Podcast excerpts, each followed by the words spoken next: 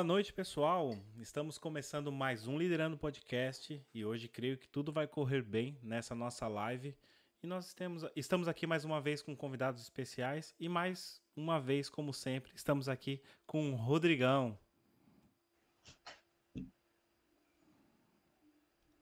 E aí, pessoal, tudo bem? Espero que sim. Um recadinho rápido para vocês. Vão aqui embaixo, curtam, se inscreva, compartilha, deixe aquele like maroto para fortalecer o nosso projeto. Nós também estamos em outras redes sociais, o Facebook, o Instagram e também nas plataformas de áudio, tal como Spotify, Google e Apple Podcast. Confere, vale a pena. E vamos com o nosso bate-papo. É isso aí. Então, para começar aqui, vamos já chamar a Cíntia Rangel. Olá, Cíntia, boa noite. Olá, Ronaldo, boa noite. Olá, Rodrigo. Olá, boa noite. Bem, hoje eu espero não ter nenhuma surpresa com o nosso link, que ele funcione bem e que a gente consiga fluir essa live aqui, né? Sem nenhuma surpresa e que a gente consiga bater esse papo tão esperado com a Cíntia Rangel do Trem de Minas. Cíntia, como é que você tá? Além do calor aí, tá tudo bem? Tá tudo bem. Tirando o cansaço do dia, tá tudo bem. É, e, essa, e esse calor que tá aqui ainda, né, com o, tra o nosso trabalho, esse calor acaba matando um pouquinho mais ainda, né? É verdade. Tá bem. Cíntia, uh, eh, para a gente começar aqui nosso bate-papo, eu sempre gosto de começar perguntando uh, e, uh, que você explique para nós o que, que é o trem, o trem de Minas, na verdade, para as pessoas que estão nos assistindo agora. Então, meu nome é Cíntia Rangel, né? Eu sou a senhora Trem de Minas. assim, os meus clientes me tratam, eu acho muito bonitinho. E pronto, o Trens de Minas é, tem um segmento né, de comida regional. A gente trabalha, né? Eu sou mineira, nascida e criada em Belo Horizonte. Sou da capital de Belo Horizonte. E pronto, é, a gente tem uma comida que é pão de queijo, aquelas, aqueles pães, aquelas roscas deliciosas da avó as linguiças da, das, das, estradas de Minas, né? Verdade. A gente produz aquilo que a gente viaja feliz e contente com a família e para numa vendinha para comer um pão com linguiça. Então a gente tem aquela linguiça artesanal, né? E assim, todos os nossos produtos, eles nasceram a pedidos dos, dos nossos clientes. Então, assim, é, primeiro começamos com a linguiça que a gente produzia para gente, né? Que a gente não conseguiu adaptar com as linguiças daqui, né? Que são chamadas de salsichas frescas, não é? É verdade. E aí a gente começou a produzir para a gente e a gente começou a mandar para os nossos amigos. A gente já estava na altura da pandemia sem poder receber ninguém. E o nosso abraço era mandar para os nossos amigos a linguiça que a gente estava produzindo. E aí foi assim, quase unânime, todo mundo falava: gente, vocês têm que vender isso, porque como é que a gente vai ficar pedindo para vocês darem linguiça para a gente? E a gente quer comprar e tudo. E daí nasceu o Trens de Minas. A gente já tem um outro empreendimento que também nasceu na pandemia, que é o Inatura. A gente começou com o Inatura em junho. E aí a gente teve que criar o Trens de Minas, por quê? O Inatura vende comida saudável. E a comida mineira, desculpa, ela é boa, mas ela não é saudável. É isso que né? eu ia né? falar. É mesmo um contraste muito grande, não? Então, são dois extremos, né? Dois segmentos, assim. E a gente criou o outro Instagram. E a gente tem, assim, uma aceitação maravilhosa com Trens de Minas. É uma delícia, sabe? E a cada feedback, tipo, ai, eu parece que eu tava comendo a rosca da minha avó. Caramba. Nossa, que delícia! Parece que a gente estava tomando um café em família, comendo um pão de queijo. Ah. Então, assim, é isso, sabe, que é o nosso gás, é isso que manda a gente para frente e cada dia mais nos dá a certeza que a gente está no caminho certo, sabe? Certo. O, então vocês começaram mesmo foi com a linguiça, com a linguiça nossa brasileira, é isso? Sim, a nossa linguiça ela é, para além de ser a linguiça brasileira, ela é a linguiça típica mineira, né? A nossa linguiça é artesanal, toda picada à mão. Eu não uso máquina no processo de moer linguiça. A gente pica, tem dia que a gente tem demanda de 20 quilos de carne para picar, 25 quilos, e é tudo na mão. Como a gente diz em Minas, picado na ponta da faca. É Isso assim, demanda muito tempo olha, também de vocês, né, para estar tá fazendo. Demanda muito tempo. É mesmo um artesanato, assim. É, é uma coisa assim. É um abraço. Ali tá todo o nosso amor, sabe? Porque a gente poderia agilizar né, esse processo, a gente poderia otimizar o nosso tempo passando isso por uma máquina. A gente, inclusive, comprou a máquina, fizemos um investimento super alto, mas a gente não alcançou o resultado que a gente esperava. Então, a nossa máquina, ela só é usada para encher a linguiça. Okay. Porque daí eu não tenho lâmina nenhuma nesse processo. Ah, ok. É, é, o, é aquele mesmo cortador de carne, né? Que é o triturador que faz o enchimento da, da, da tripa, né? Sim, sim. A mesma máquina que tritura, né? Que moe, ela também enche. Só que daí com uma boca diferente, né? Que aí ela não tem a lâmina e ela vai só deixar a carne passar para a tripa. Ah, então a gente só usa essa máquina caríssima para isso, porque a gente comprou imaginando, olha, vamos otimizar o tempo e alargar a produção. Só que infelizmente a gente deixou de produzir a linguiça que a gente tanto amava. E daí essa remessa que ficou moída, a gente não vendeu. Caramba consumimos, doamos, mas os nossos clientes não tiveram acesso a essa linguiça. É, é, é porque é, é por causa da, da, textura, que a máquina é muito forte, é isso? É, a, não, a, a textura é o seguinte, é porque eu picando na mão, eu tenho cubos maiores. Você realmente sente a carne, você mastiga a carne. Agora, ela processada, ela moída, ela tá moída e pronto, misturada com a gordura. Agora a gente não, a gente pica a gordura. A gente tem uma que é de queijo e bacon. É tudo picado na mão. É. Ainda bem que eu já jantei, senão eu ia estar tá aqui morrendo esse de fome povo, vendo você falar. Faz... Meu Deus, esse povo só faz coisa gostosa, bicho. Como é que é possível? É.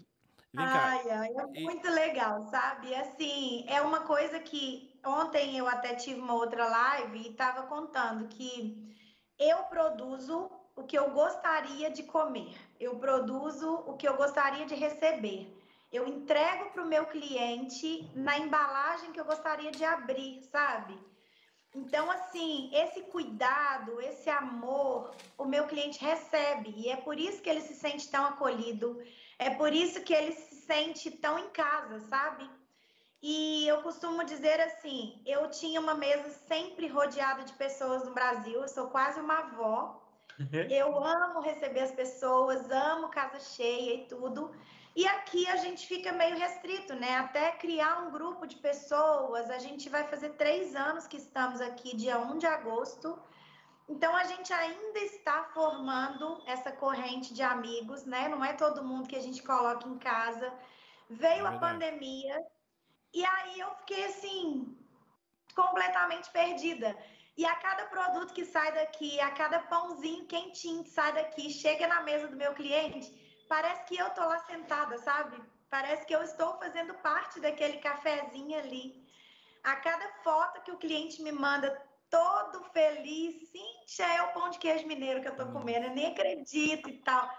Gente, juro, parece que eu estou ali, sabe? É muito delicioso. Então, assim, é acalento para o cliente, é acalento para mim, sabe? Sim. Então, vocês vieram para Portugal em 2018, né? 2018. Chegamos aqui dia 1 de agosto de 2018. Certo. E como é que foi essa mudança para vocês? Porque você tem dois, dois, dois filhos, né? Sim, a gente tinha uma empresa de informática no Brasil. O meu esposo é TI, né? E ele mexia numa área muito delicada que é recuperação de placa-mãe. Então, assim, lá a gente estava super estabilizado e tudo bem. A gente tinha o Bernardo de 10 anos, Helena tinha acabado de nascer E o Wilson sempre teve vontade de vir para Portugal. E eu não, por causa dos meus pais. Eu tenho meu pai com 87 anos, minha mãe com 76. Hum. Então, assim, mesmo casando, eu casei e fiquei ali pertinho deles, no mesmo bairro, que eu não queria sair do ninho, e eu cuidava de tudo para eles. E aí, de repente, a gente sofreu dois assaltos na nossa loja. Nossa. E o Wilson falou, Cíntia, que mais que a gente está fazendo aqui? Dois assaltos, vamos embora, a gente precisa de segurança, a gente precisa criar nossos filhos com segurança. A gente tinha estabilidade, mas eu não conseguia nem pagar um plano de saúde para minha família, porque era caríssimo no Brasil, né? É caríssimo, na verdade, né? E com todas as pesquisas que o Wilson vinha fazendo sobre Portugal, ele falou assim: vamos para Portugal e tudo. E pronto, com essa dos assaltos, resolvemos vir eu fiz um, um trato com Deus e falei: Deus, olha, se for da sua vontade da gente ir, é, me responde dessa maneira. Eu vou colocar a loja à venda e se a pessoa que for comprar não pedir desconto, eu entendo que é um sim. E nós vamos. Nossa. Nós anunciamos a loja na terça-feira, na quinta-feira, a loja estava vendida. Nossa! E com detalhe, não foi pedido desconto, né? Exatamente. E eu não dei a palavra só a mim nem meu esposo, né? Era um caso muito sério. E aí eu falei: não, realmente a gente tem a aprovação de Deus e ele vai cuidar de tudo. E viemos loucamente com 3 mil euros na mão. Nossa. É, a, a sua história é, é a história de muitos brasileiros, mas talvez alguns mais corajosos que enfrentam a mudança de um outro pra, para um outro país é, com crianças, né, pequenas, e vocês nunca tiveram aqui antes, né? Nem a passeio ou morando, não? A gente tinha viajado para o exterior. Aí! Nossa, realmente. E aí, pronto, viemos, chegamos aqui, ficamos um mês na casa de um amigo nosso de infância, em comum, meu e do Wilson. E aí a gente, né, por achar que está incomodando e querer a nossa liberdade, nós fomos morar em um T0 pagando 550 euros por mês. Nossa, na linha de Sintra mesmo, não? Na linha de Sintra, em Massamá Norte, ali bem ao pé da estação de comboio de Massamá. Certo. Era uma casa fofa, assim, uma coisa encantadora. Eu, por mim, estaria lá até hoje se não fosse o desconforto de viver num T0 com duas crianças, né? Mas assim, a gente já tinha percebido que aqui era o nosso lugar.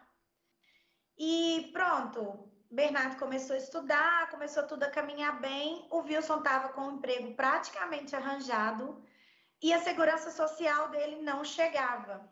Aqui, documento é uma benção, né, gente? Quando a gente chega. Sim, senhora. Cada um tem uma história, um perrengue você... chique para contar, né? E aí, pronto, eu comecei a trabalhar de manicure num salão de cabeleireiro e fiquei lá quatro meses. E eu tenho uma loucura com limpeza. E eu, para além de fazer as unhas, nos intervalos eu estava sempre a limpar, sempre a limpar o salão. E as minhas clientes viam aquilo e sempre falavam: Cíntia, vamos limpar nossa casa, por favor, vai limpar minha casa, vai limpar minha casa. E eu falei: não, só que assim, chegou um ponto que eu estava saturada do trajeto, porque a gente não tinha carro nessa época e eu gastava duas horas e meia para ir, três horas para voltar. Nossa, é muito tempo. E o meu esposo levava o nosso filho para a escola, era 45 minutos para ir, 40, 45 para voltar. Todos os dias a pé, porque não tinha como ir de ônibus. Era uma escola assim, Pá, fim do mundo. Ok. Nossa, mas que aventura. Muita aventura, é isso aí. e daí pronto, eu falei, olha, eu acho que com as faxinas eu vou conseguir gerir melhor esse tempo e não vou ficar, né, com esse horário tão extenso do salão na rua. E aí comecei com as faxinas, amava, né? Só que daí a gente mudou para Rio de Moro e ainda ficou mais difícil o meu trajeto. E daí eu comecei a procurar clientes por aqui, quando de repente, pandemia. Nossa. Parou tudo, né? E aí o Wilson, né, desde 2018, final de 2018, é, está na Uber Eats, está até hoje. E para a gente é maravilhoso porque ele tanto ajuda nas nossas produções aqui, né? Tanto do Inatura quanto do Trens de Minas. É um excelente cozinheiro, super companheiro e tudo. Então, assim, eu falo que, que esse mérito é todo nosso, não tem nada de mim sozinha nisso. E aí a gente falou: olha, vamos criar um negócio de comida. E aí eu tive a ideia, chamei uma nutricionista portuguesa e ela super me ajudou, é uma fofa, mora na margem sul. Tanto que os meus clientes da Inatura, a maioria estão na margem sul. E a Patrícia, todos os clientes indica aqui para mim e é uma delícia trabalhar com ela. Mas pronto, o Inatura eu faço com muito amor, com muita dedicação. Se você vê a nossa marmitinha, parece que é um porta-joia, uma coisa tão linda. As pessoas ficam encantadas e a maioria dos meus clientes são portuguesas. Olha. Então é muito legal, sabe, ter ganhado o coração delas, ou o estômago, né? Por melhor dizendo. Risgou pelo estômago, com certeza. É. Só que assim, o, o Inatura é um negócio que eu não consumo, né? Eu sou mineira, aqui em casa é nós somos mineira. Então, eu precisava de algo que movesse meu coração, sabe?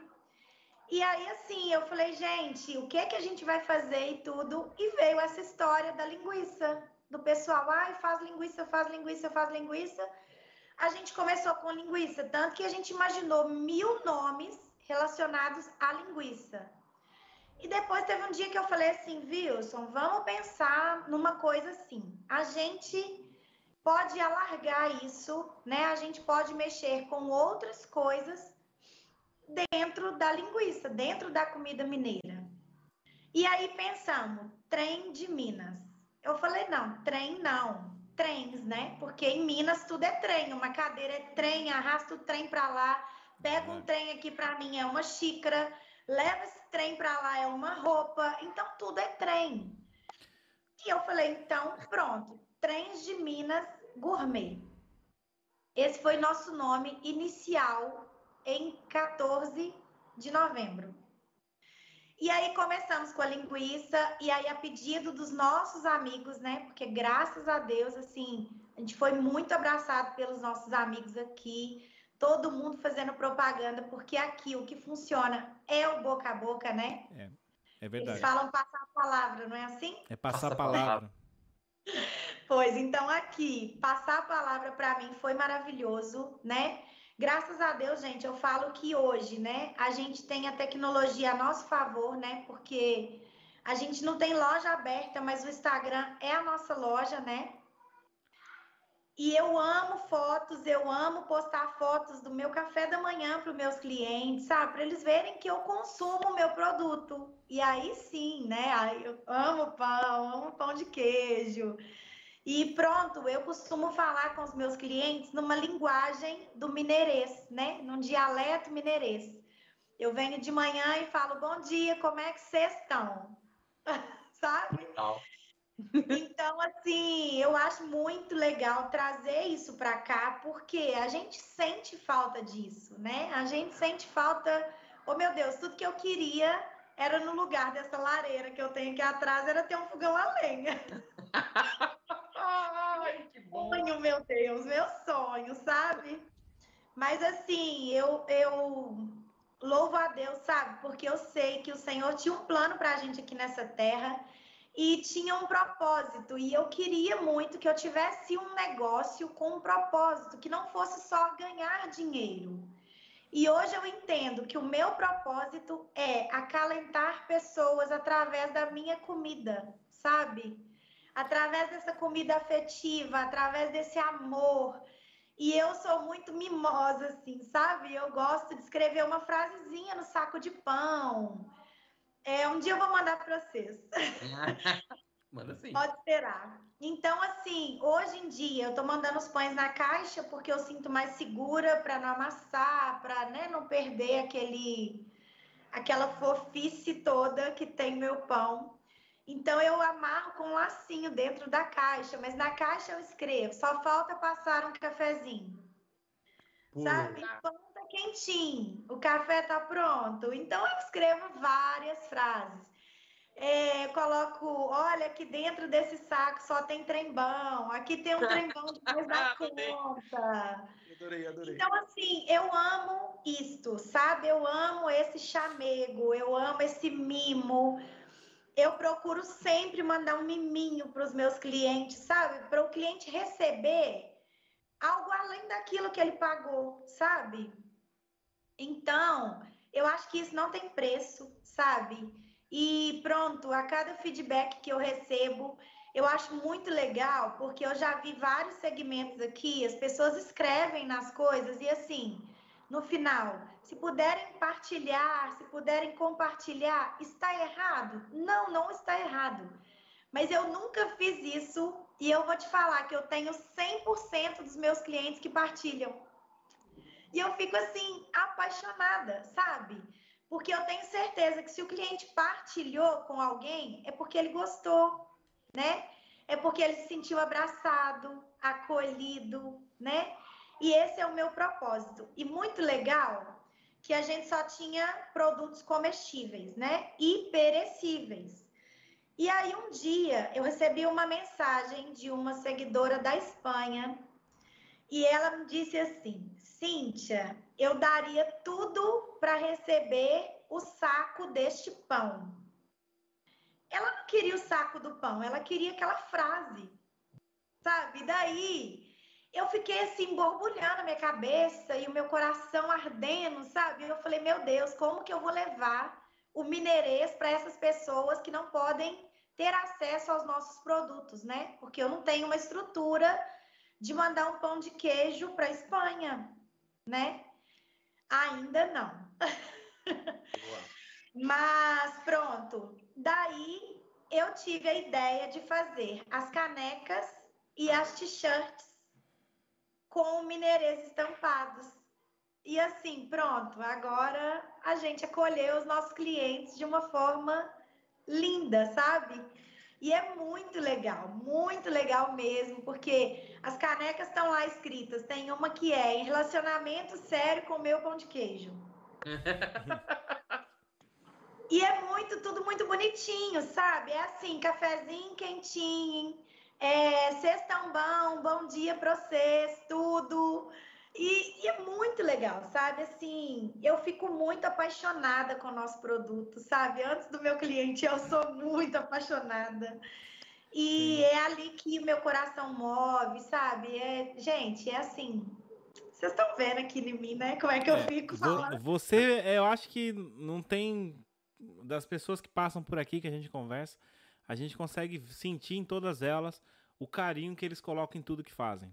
E é, até lamechas, como falam aqui, né? Piegas, sei lá como é que eles dizem aqui em Portugal. Porque todas as lives, todos os bate-papos, eu tenho que falar isso. Porque eu não sei o que está acontecendo, eu vou parar de, de fazer live. Porque todo mundo que vem aqui eu falo, eu só vejo amor no que vocês fazem. Né? Exatamente. Eu vejo muito amor em tudo que todas as pessoas que fazem aqui. Em primeiro lugar, não está o dinheiro.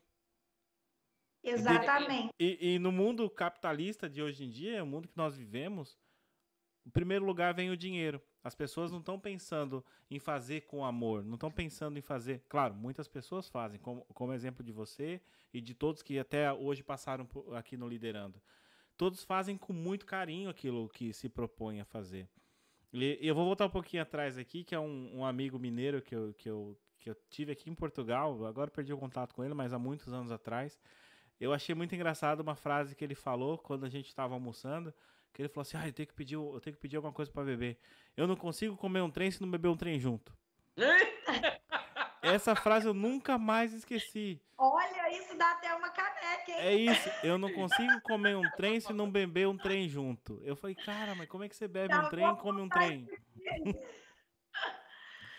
É muito legal, sabe? O mineiro, ele tem mesmo esse dialeto e a gente se entende, né? É um troço, é um treco, é um tiquinho, é um cadinho, é um. Gente, é muito legal. E assim, eu tive uma, uma brasileira que revende produtos brasileiros. E ela entrou em contato comigo querendo revender os nossos produtos e num primeiro momento ela disse: "Ah, eu sou apaixonada com as suas coisas. Eu vejo as suas fotos, eu chego a salivar e eu tô babando nisso e não sei o que, não sei o que". Encheu minha bola. E eu falei: "Nossa, que legal" e tal. Aí ela: "Olha, mas eu já vou te dizer. Você tem que parar com essas firulas". Aí eu: "Oi?" Ela é, você coloca muita etiqueta, lacinho, papel, caixa, saco, e o cliente não quer isso, o cliente quer preço. E você pode ganhar muito mais dinheiro se você deixar isso. Eu falei, olha, desculpa. eu assim, eu não penso só no dinheiro. É claro que a gente trabalha por dinheiro, né? Eu não tô brincando, a gente tem todo um custo. E pronto, eu trabalho por dinheiro, mas o meu propósito é levar amor, é levar carinho, né? É o cliente abrir aquilo ali e falar assim: nossa, super valeu a pena o que eu paguei, né? Porque é isso que a gente quer. E pronto, eu falei: não, eu não vou mudar o meu formato. Aliás, eu ainda acho que tá pouco. e eu preciso melhorar, porque, gente, eu acredito nisso. Não há nada tão bom que não possa ser melhorado. Para vocês terem ideia, a nossa linguiça, inicialmente, a gente fazia com a pá de porco. Era boa? Era, era maravilhosa, mas ela poderia ficar melhor e ela ficou. A gente começou a trabalhar com o cachaço, que é a nossa cabeça de lombo no Brasil, né? que é uma carne de porco que tem ali aquela gordurinha entre meios e o que dá é, suculência, né? Então, é caro? É. Eu pago 5,20 no quilo da, da, do cachaço. Mas não tem problema. Chega na mesa do meu cliente a linguiça conforme eu gostaria de comer. E você... Sabe? Peço desculpa, pode concluir.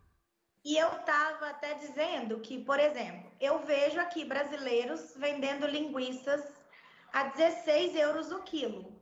Vale, vale, vale sim, sabe? Vale ter um produto regional de qualidade e tudo. Não estou aqui falando de ninguém. Só que, opa, é assim. É 16 euros o quilo. Você pode ter aquele produto ali todas as semanas? Você pode ter aquilo ali todo mês? o nosso salário não é lá grandes coisas, né? A gente tem que lembrar que, poxa, um quilo de bacalhau aqui bom é 9 euros, então vou vender uma linguiça a 16. Eu acho que meio que não faz sentido. Então, assim, eu ganho e o meu cliente também ganha. Hoje eu vendo o quilo da nossa linguiça a 11 euros é um valor que eu não estou ganhando quanto eu merecia, quanto ao trabalho que dá, mas eu estou ganhando, sabe? Eu acho que uma coisa é a gente ter a oportunidade de fazer as coisas, outra coisa é a gente usar de oportunismo, né? E, e mexer com o sentimento das pessoas. Imagine só, vocês são mineiros e estão loucos para comer a linguiça mineira vocês vão comprar por 16. Só que isso é oportunismo da minha parte. Se eu posso vender por 11, sabe? Então eu penso muito nisso. Eu penso, será que eu poderia comprar? Será que isso está dentro do meu orçamento para eu oferecer também para o meu cliente? Sabe? Então eu acho que a gente tem que, sim, a gente tem que ter a razão, né? A gente tem que apontar tudo, a gente não pode levar prejuízo. É, eu sei o custo que é deixar, às vezes, os, os meus filhos, né? Passar um tempo da hora do almoço porque eu tô ali numa produção ferrada. Eu sei o que, é ter uma roupa acumulada para passar ou para lavar.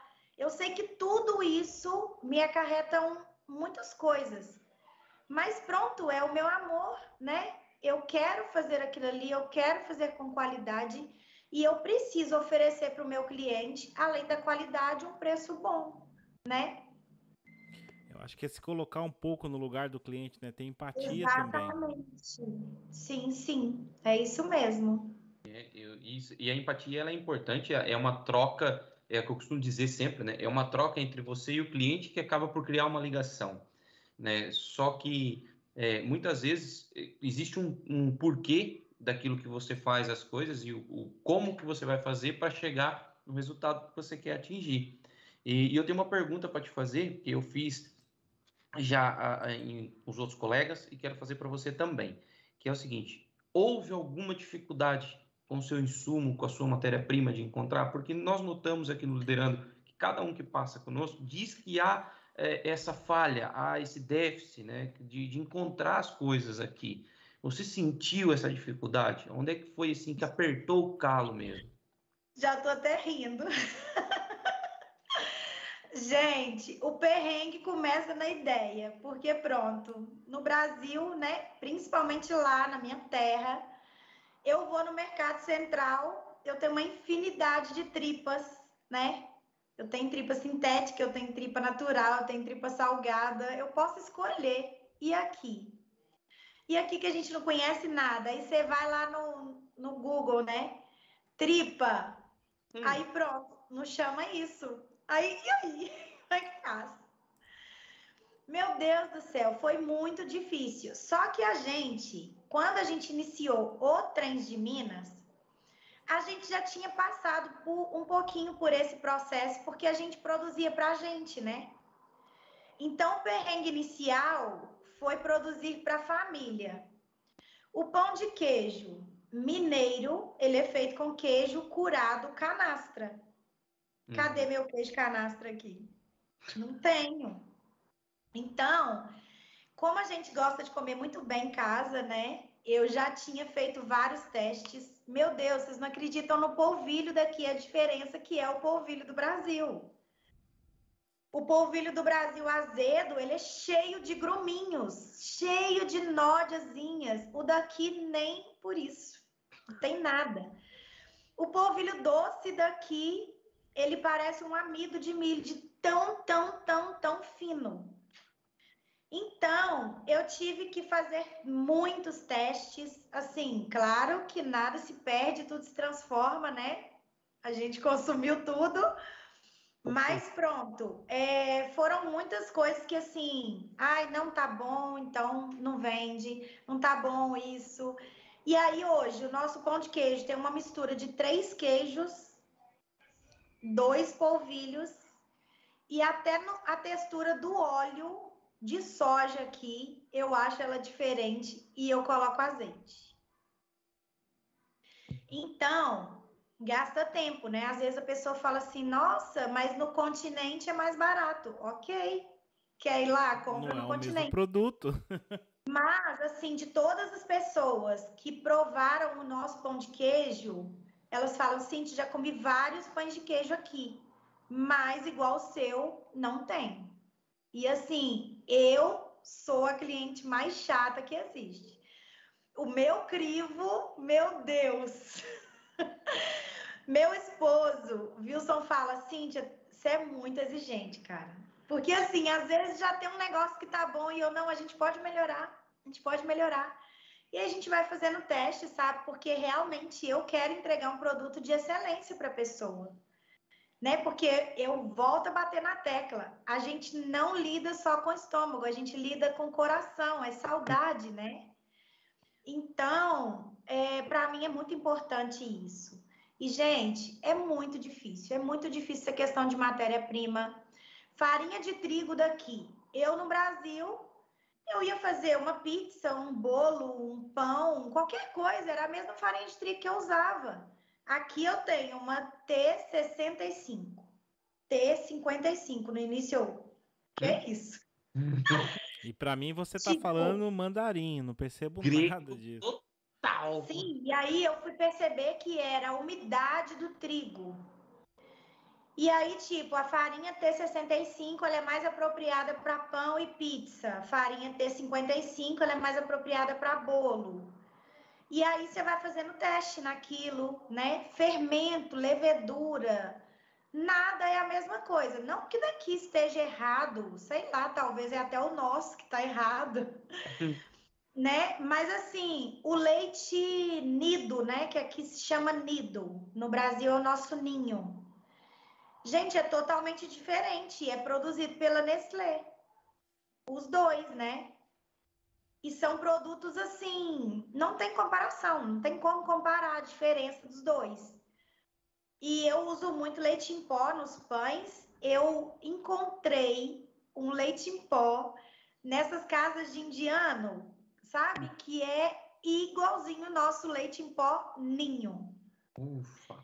Então, assim, eu Teve vou que buscar numa casa de produtos indianos. Anos, vai vendo. Sim, porque assim, as casas de produtos indianos, que são as frutarias, né? Eles vendem de tudo, né? Eles vendem produtos africanos, indianos, chineses, japoneses, brasileiros, né? Eles têm ali um misto de coisas. E eu adoro esses lugares. E assim, até é muito engraçado, no meu Instagram particular, eu costumo, quando eu vejo essas coisas, né, que eu acho assim que é uma super dica, eu vou lá e falo, gente, quem mora aqui em Portugal, olha que maravilha que eu achei. Porque assim, é muito, é tudo muito diferente. Então, eu acho que a confeiteira tem dificuldade, eu acho que a artesã tem dificuldade, sabe? Até a gente se adequar, né? As embalagens, é tudo muito diferente do Brasil. Mas pronto, depois também que você descobre, aí você Só corre alegria. pro abraço, né? Só alegria. É, Um grande problema que todos os empreendedores encontram, não sei se em outros países, mas aqui em Portugal, é exatamente isso. A gente comentou isso com, com a Tati, com a Luísa e com o Fred, e com outras pessoas que a gente já conversou aqui.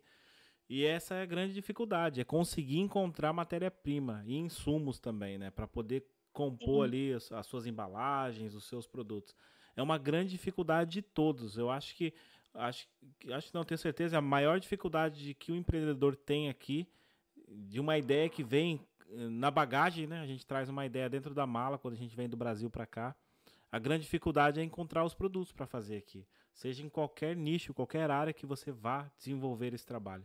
Esse é o grande tra- é, além do trabalho de desenvolver, é o trabalho de encontrar o produto, os produtos para compor esse, o seu sonho, a sua ideia. É, eu não sei se travou a ligação da, da Cíntia. Cíntia, tá por aí? Cíntia. Eu acho que travou. Travou lá do lado dela. Vamos ver se ela consegue voltar aqui na, na nossa live. É, vamos aguardar um pouquinho. Tá bom, pessoal? A gente vai tentar restabelecer o link aqui com a Cintia. Eu vou colocar em pausa, tá? Não, não acabou a live ainda. A gente vai conversar bastante com a Cintia ainda. Eu vou deixar pausado aqui. Vou colocar um videozinho rolando. Só pra gente poder tentar reconectar aqui e ver o que aconteceu aí com a conexão da Cintia, tá bom? Então, é, a gente já volta rapidinho, rapidinho. Segura aí, segura aí.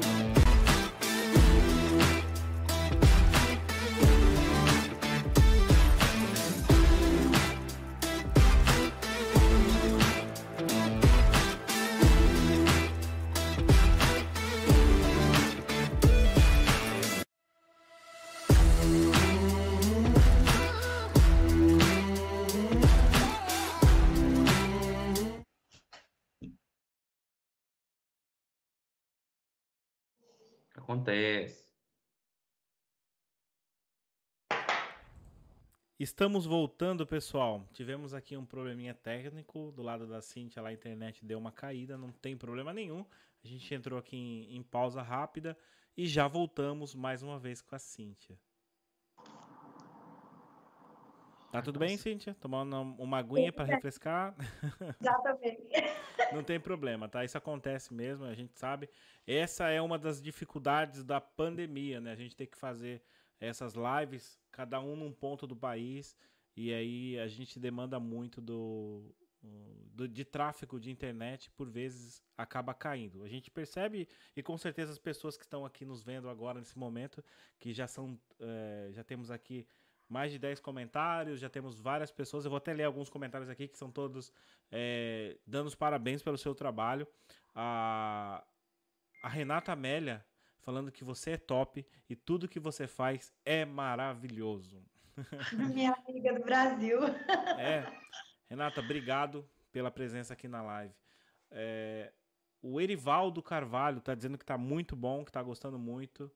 A Sol é, falou que gosta muito, do, do, tá gostando muito do bate-papo, porque ela ama cozinha mineira. Sou fã de um feijão tropeiro, pão de queijo, etc. Parabéns, Cíntia. É, a Renata voltou mais uma vez falando aqui do feijão tropeiro, que é muito bom. É, deixa eu ver se tem alguém que eu tô pulando. A, a, Renata fala mais uma vez que tudo que você faz, é, você dispõe, se dispõe a fazer com muito, muito amor. E a Sônia Rangel diz que está gostando muito do nosso bate-papo. Tá? Então, Sônia é minha mãe. É sua mãe? minha mãe. Ô, Sônia, um abraço forte para você aí, é tá? toda, toda saidinha na internet. É. Isso mesmo, tem que acompanhar os passos todos e para ver que a filha também tá bem, tá coradinha, tá aí certinho. É bem para frentex, né? Olha só, 76 anos, tá toda toda aí, ó. Mas não deixa de ser mãe. Cíntia, agora conta aqui pra gente. A gente sabe que você veio para cá em dia 1 de agosto de 2018. É, e vocês, quando vieram para Portugal, vocês já tinham cidadania, residência, ou vocês chegaram aqui como todo brasileiro, com 3 mil euros e uma mala cheia de sonhos? Exatamente.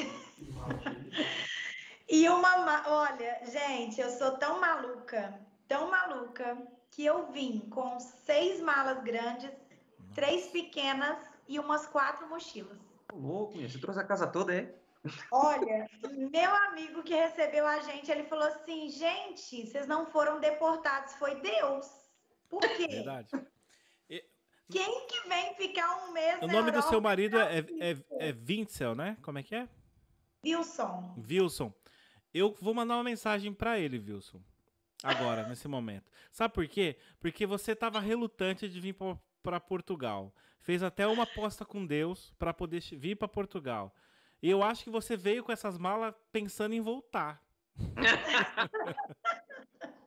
Porque ninguém que em sã consciência que vai como turista traz tantas malas.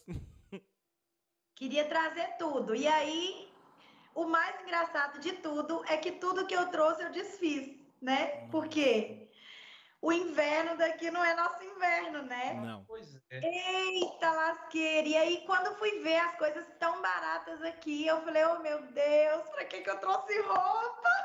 É verdade. Então, assim, viemos, né, com nessa aventura com muita ousadia, com muita coragem é, eu comecei a trabalhar com 13 anos de idade, de carteira assinada. Então, assim, sempre fui muito guerreira. O Wilson também sempre muito trabalhador. E a gente sabia que alguma coisa ia dar certo, sabe? Então, pronto, a gente veio, né, com sonho. E o que que me deu mais força para empreender? Para estar em casa, para ter o nosso negócio a partir de casa. No Brasil, eu tinha, né, o Bernardo Tive o Bernardo lá 10 anos e a Helena 6 meses. Então, quando eu estava muito atarefada de trabalho, né, tinha uma coisa, uma reunião, uma coisa assim que eu não podia encaixar as crianças, eu tinha minha mãe, eu tinha as minhas irmãs, né? Eu tinha aquelas muletas ali, né? Vamos falar que pronto, você fala assim, não, hoje eu vou deixar o Bernardo na casa da minha mãe. E aqui eu não tinha. Por mais né, que a gente vai criando vínculos, é, o que eu digo é o seguinte: confiança eu tenho em muitas pessoas aqui para deixar os meus filhos. Só que aqui a vida é corrida para todo mundo, né? Então eu não posso ocupar a minha amiga deixando com ela a minha filha, porque ela também tem os afazeres dela, né? É. E isso é de uma forma geral, porque às vezes eu falo que assim, eu acho que às vezes a xenofobia vem dos próprios imigrantes, sabe? A pessoa fala, se vitimiza demais. Ah, isso é porque nós somos imigrantes. Ah, é porque isso. Porque... Não, gente, a vida aqui é difícil para os portugueses também. A vida é corrida para eles também. Eles trabalham muito, né? Eu fico vendo esses portugueses que trabalham em mercado. Meu Deus, é domingo, é feriado, eles estão ali até 10 da noite sabe? Então, assim, não é porque eu sou imigrante, o outro é português, que a vida é fácil para ninguém. Então, eu não posso ocupar ninguém, né, com os meus filhos. E se para a gente, né, essa mudança, esse rompimento de vínculo familiar, né, já é difícil a gente gerir isso, né? A gente passa por um tempo processando, a gente tem altos e baixos, né? Tem dia que dá vontade de voltar e você fala, vou voltar para onde? É aqui mesmo que eu tenho que ficar, né? Só que as crianças, então, eu queria dar esse esse colo para as crianças, sabe? Tá mais perto ali deles. E, por exemplo, se eu recebo uma ligação da escola, ah, seu filho passou mal, eu tenho que estar tá ali, né? Então, isso foi o que mais me deu força para deixar de trabalhar para os outros e vir empreender, né? Para além disso, deixar de viver os sonhos dos outros e viver o nosso, né? Sim. Porque tantas vezes a gente fica enriquecendo pessoas e tendo tantos talentos guardados, né? E assim, o mais legal de tudo é que assim, sempre a gente expôs, né, para os nossos amigos e familiares que a gente vinha para Portugal, muito perto da data de vir. E as pessoas falavam assim: vai dar certo, vai dar certo, vocês vão mexer com comida. E eu, assim, num primeiro momento, eu falei: não, eu não quero empreender, eu quero trabalhar para os outros, eu quero ser mais livre, eu quero ter meu sábado e domingo de descanso e tudo. Só que, assim, eu acho que quando Deus tem um plano, Deus tem um propósito na vida da gente, né? É, parece que eu eu tenho aquelas falas, né, dos nossos queridos lá no Brasil, como uma profecia mesmo, sabe? E aí isso tudo está se cumprindo, né? A gente está super dando certo aqui. Eu sou rica? Não, eu não sou rica, né? A gente é batalhador, trabalhador como todo mundo aqui. Mas a gente corre atrás e a gente está criando uma condição de vida melhor, né? E com tudo isso que a gente vive aqui, né, gente? Segurança, saúde, né? Escola, é, poder de compra, né? O poder aquisitivo da gente aqui é, é encantador, né? É, Eu tava diferença até mesmo no Brasil é exatamente isso. Além da segurança, né? E que a gente tem acesso à segurança, tem acesso à saúde, tem acesso aqui à, à educação eu acho que o poder aquisitivo que nós temos aqui também não se compara. Eu estive no Brasil há três semanas atrás e vou ser muito sincero. Eu até comentei com meu irmão que para morar no Brasil você tem que ganhar muito bem. Você tem que ser muito Oi. rico. Ou, ou, viver mesmo na, na linha da pobreza, porque é tudo muito, muito caro. É um absurdo. Sim. E tá muito caro agora. Faz, fazem cinco anos que eu não voltava no Brasil. E tá, tá horrível, tá muito caro, você não consegue fazer nada. Você vai no mercado é comprar é assim, uma coisa e gasta mais de mil reais. Básicas, né? Não é assim, não são, vamos falar assim, igual no Brasil, eu só comia bacalhau na Semana Santa. Sim, na minha casa também. E aqui é prato não é? Dia, né? Camarão era um evento extraordinário, né? É. E aqui, ganhando um, vamos falar assim, se o marido e a mulher ganharem um salário mínimo que seja, a gente tem acesso a essas coisas, né? Eu posso, em plena segunda-feira, pegar umas moedas e falar assim com meu filho, vai ali e compra um quilo de bacalhau para mim. Não é? é? Numa terça-feira eu posso comer um camarão, eu posso comer um polvo que eu nunca tinha comido no Brasil, gente. Sabe, essas coisas assim, mexilhão, eu fui ter acesso a isso aqui. Então, é assim, é encantador isso, né? E quando você vê lá a, as coisas básicas, né? Um feijão custando 10, 10 reais o quilo, um litro de óleo custando 11 reais o litro. Ei, É assim, É 60 reais um, um saco de arroz. carne, né? Carne de primeira lá tá 60 reais o Sim, quilo. um- nem Carne- tanto de primeira, né? Um colchão mole lá é 60, 60, 70 reais o quilo. Carne picada lá é 35 reais, a minha mãe falou. Então pensa, gente, são coisas muito básicas, né, do que a gente está falando. São E coisas do aqui dia a a gente dia tem da pessoa. É, pra- acesso- é o mínimo para viver, né? Sim, e aqui a gente tem acesso ao que pra gente lá era luxo, né? É. E é um custo muito baixo. E- Quando eu falei do plano de saúde, né, para minha família, que lá a gente não tinha condições de pagar, porque era 1.800 reais para os quatro, eu falei, não, a gente não tem condições, então a gente está sujeito ao SUS mesmo.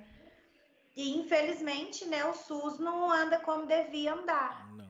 E aqui, quantas vezes a gente já teve no hospital a pagar 16 euros, né, pela nossa entrada ali, e depois você tem acesso a todos os exames e pronto, é aquilo ali e ok. Sim. E não é assim, depende da classe social, né? É para o rico, é para o pobre. A igualdade aqui me encanta, gente, me encanta. Isso é muito bom. E, e é até, é até interessante a gente falar dessas coisas também que tem aqui em Portugal. Não é para motivar ou para impulsionar ninguém a fazer loucura, né? Porque Sim, sim. ah, o que a gente vê é muitas pessoas fazendo loucuras às vezes que não tem nada no Brasil, às vezes tem até alguma coisa no Brasil, um trabalho bom, tá fixo num trabalho, tem a casa, tem tudo, e às vezes por ouvir um- algum colega, ou às, às vezes até ouvir essa live, acha que é, é, é a mil maravilhas. Não, não é. Não é. Tem Sim. muita dificuldade, tem muito trabalho, mas tem muita coisa boa. Tem coisas que funcionam de verdade. São coisas diferentes que nós temos no Brasil que não funcionam. O SUS é um deles. Né? É um- uma das coisas que eu acho que é- faz muita falta no Brasil é um acesso Gente, à deixa eu saúde. contar para vocês uma curiosidade muito engraçada. O nosso primeiro carro era um ponto, a gente comprou por 250 euros. 250 euros. Eu já tive um ponto e eu paguei 600 euros no ponto. Cara, Bem- era um ponto muito bonitinho. O meu primeiro carro também, coincidentemente, foi um ponto e eu paguei 750. Acho que todo mais mundo compra um ponto que é Olha, muito bonitinho, por Era um fofo, ele era um carro de mulher. Ele tinha só um pouquinho de queimado no teto, mas era um fofo, estofado, todo interior impecável. A gente só não tem esse carro até hoje porque eles bateram no nosso carro e deu perda total. Nossa.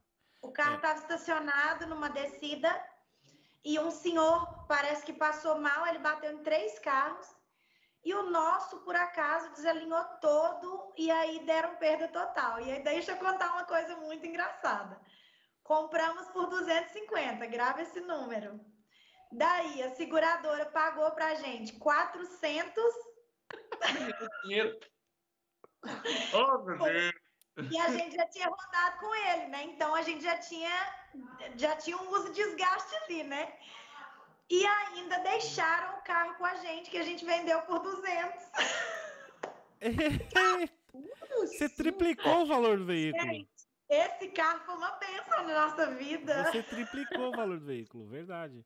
É, aqui ó, é muito acessível. Não, a- além de ter todo o poder aquisitivo, o acesso às coisas é muito fácil. Veículos mesmo.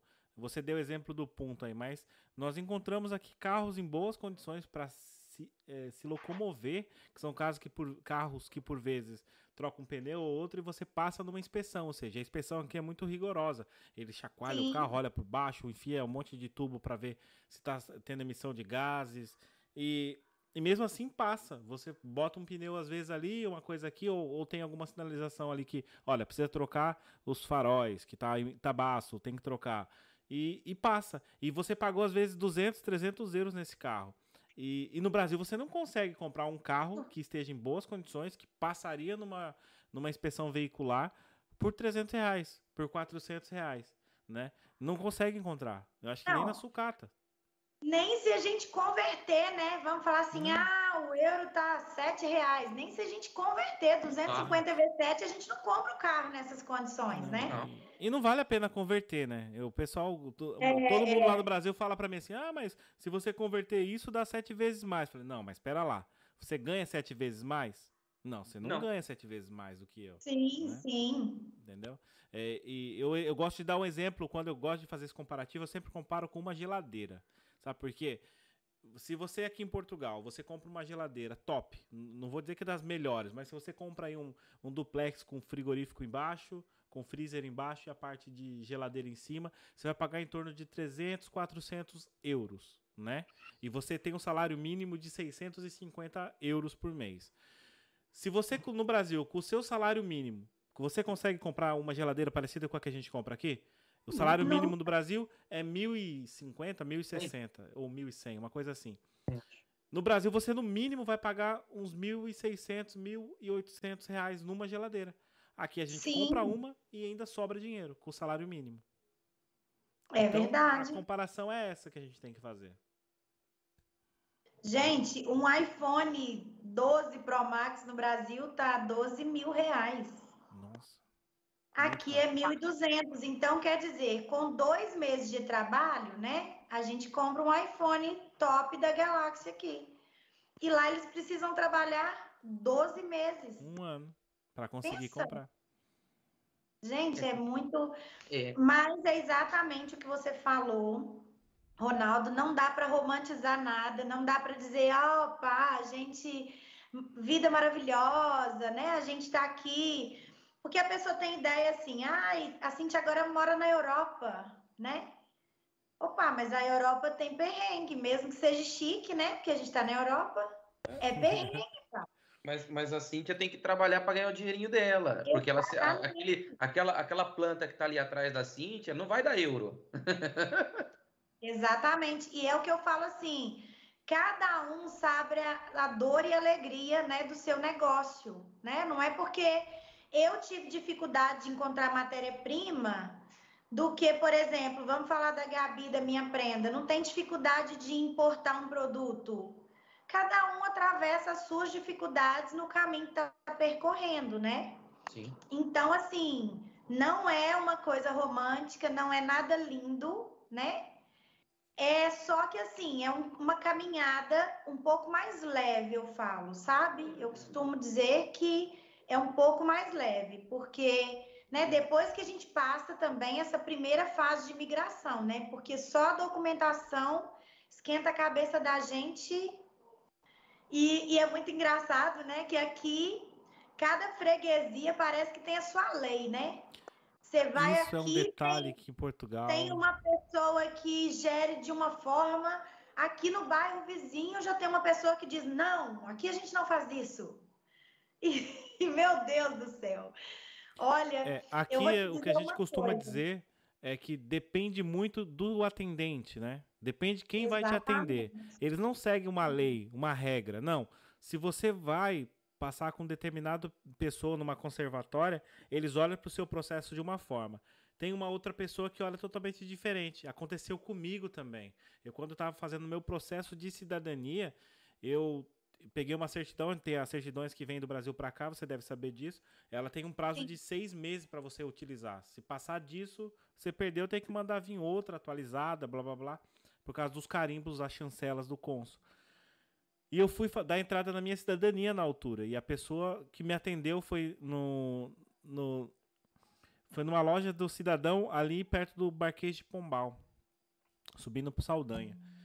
E ela, eu levei a, levei a pasta com, com, os documentos, levei aluguel, a, a, o contrato de arrendamento de casa, energia no meu nome, internet no meu nome, água no meu nome, tudo, contrato de trabalho, recibo de ordenado, uma pasta cheia de documentos. Cheguei lá, eh, peguei declarações de vizinhos, pedi para eles fazerem declarações que eu morava naquele endereço há tantos anos, tal.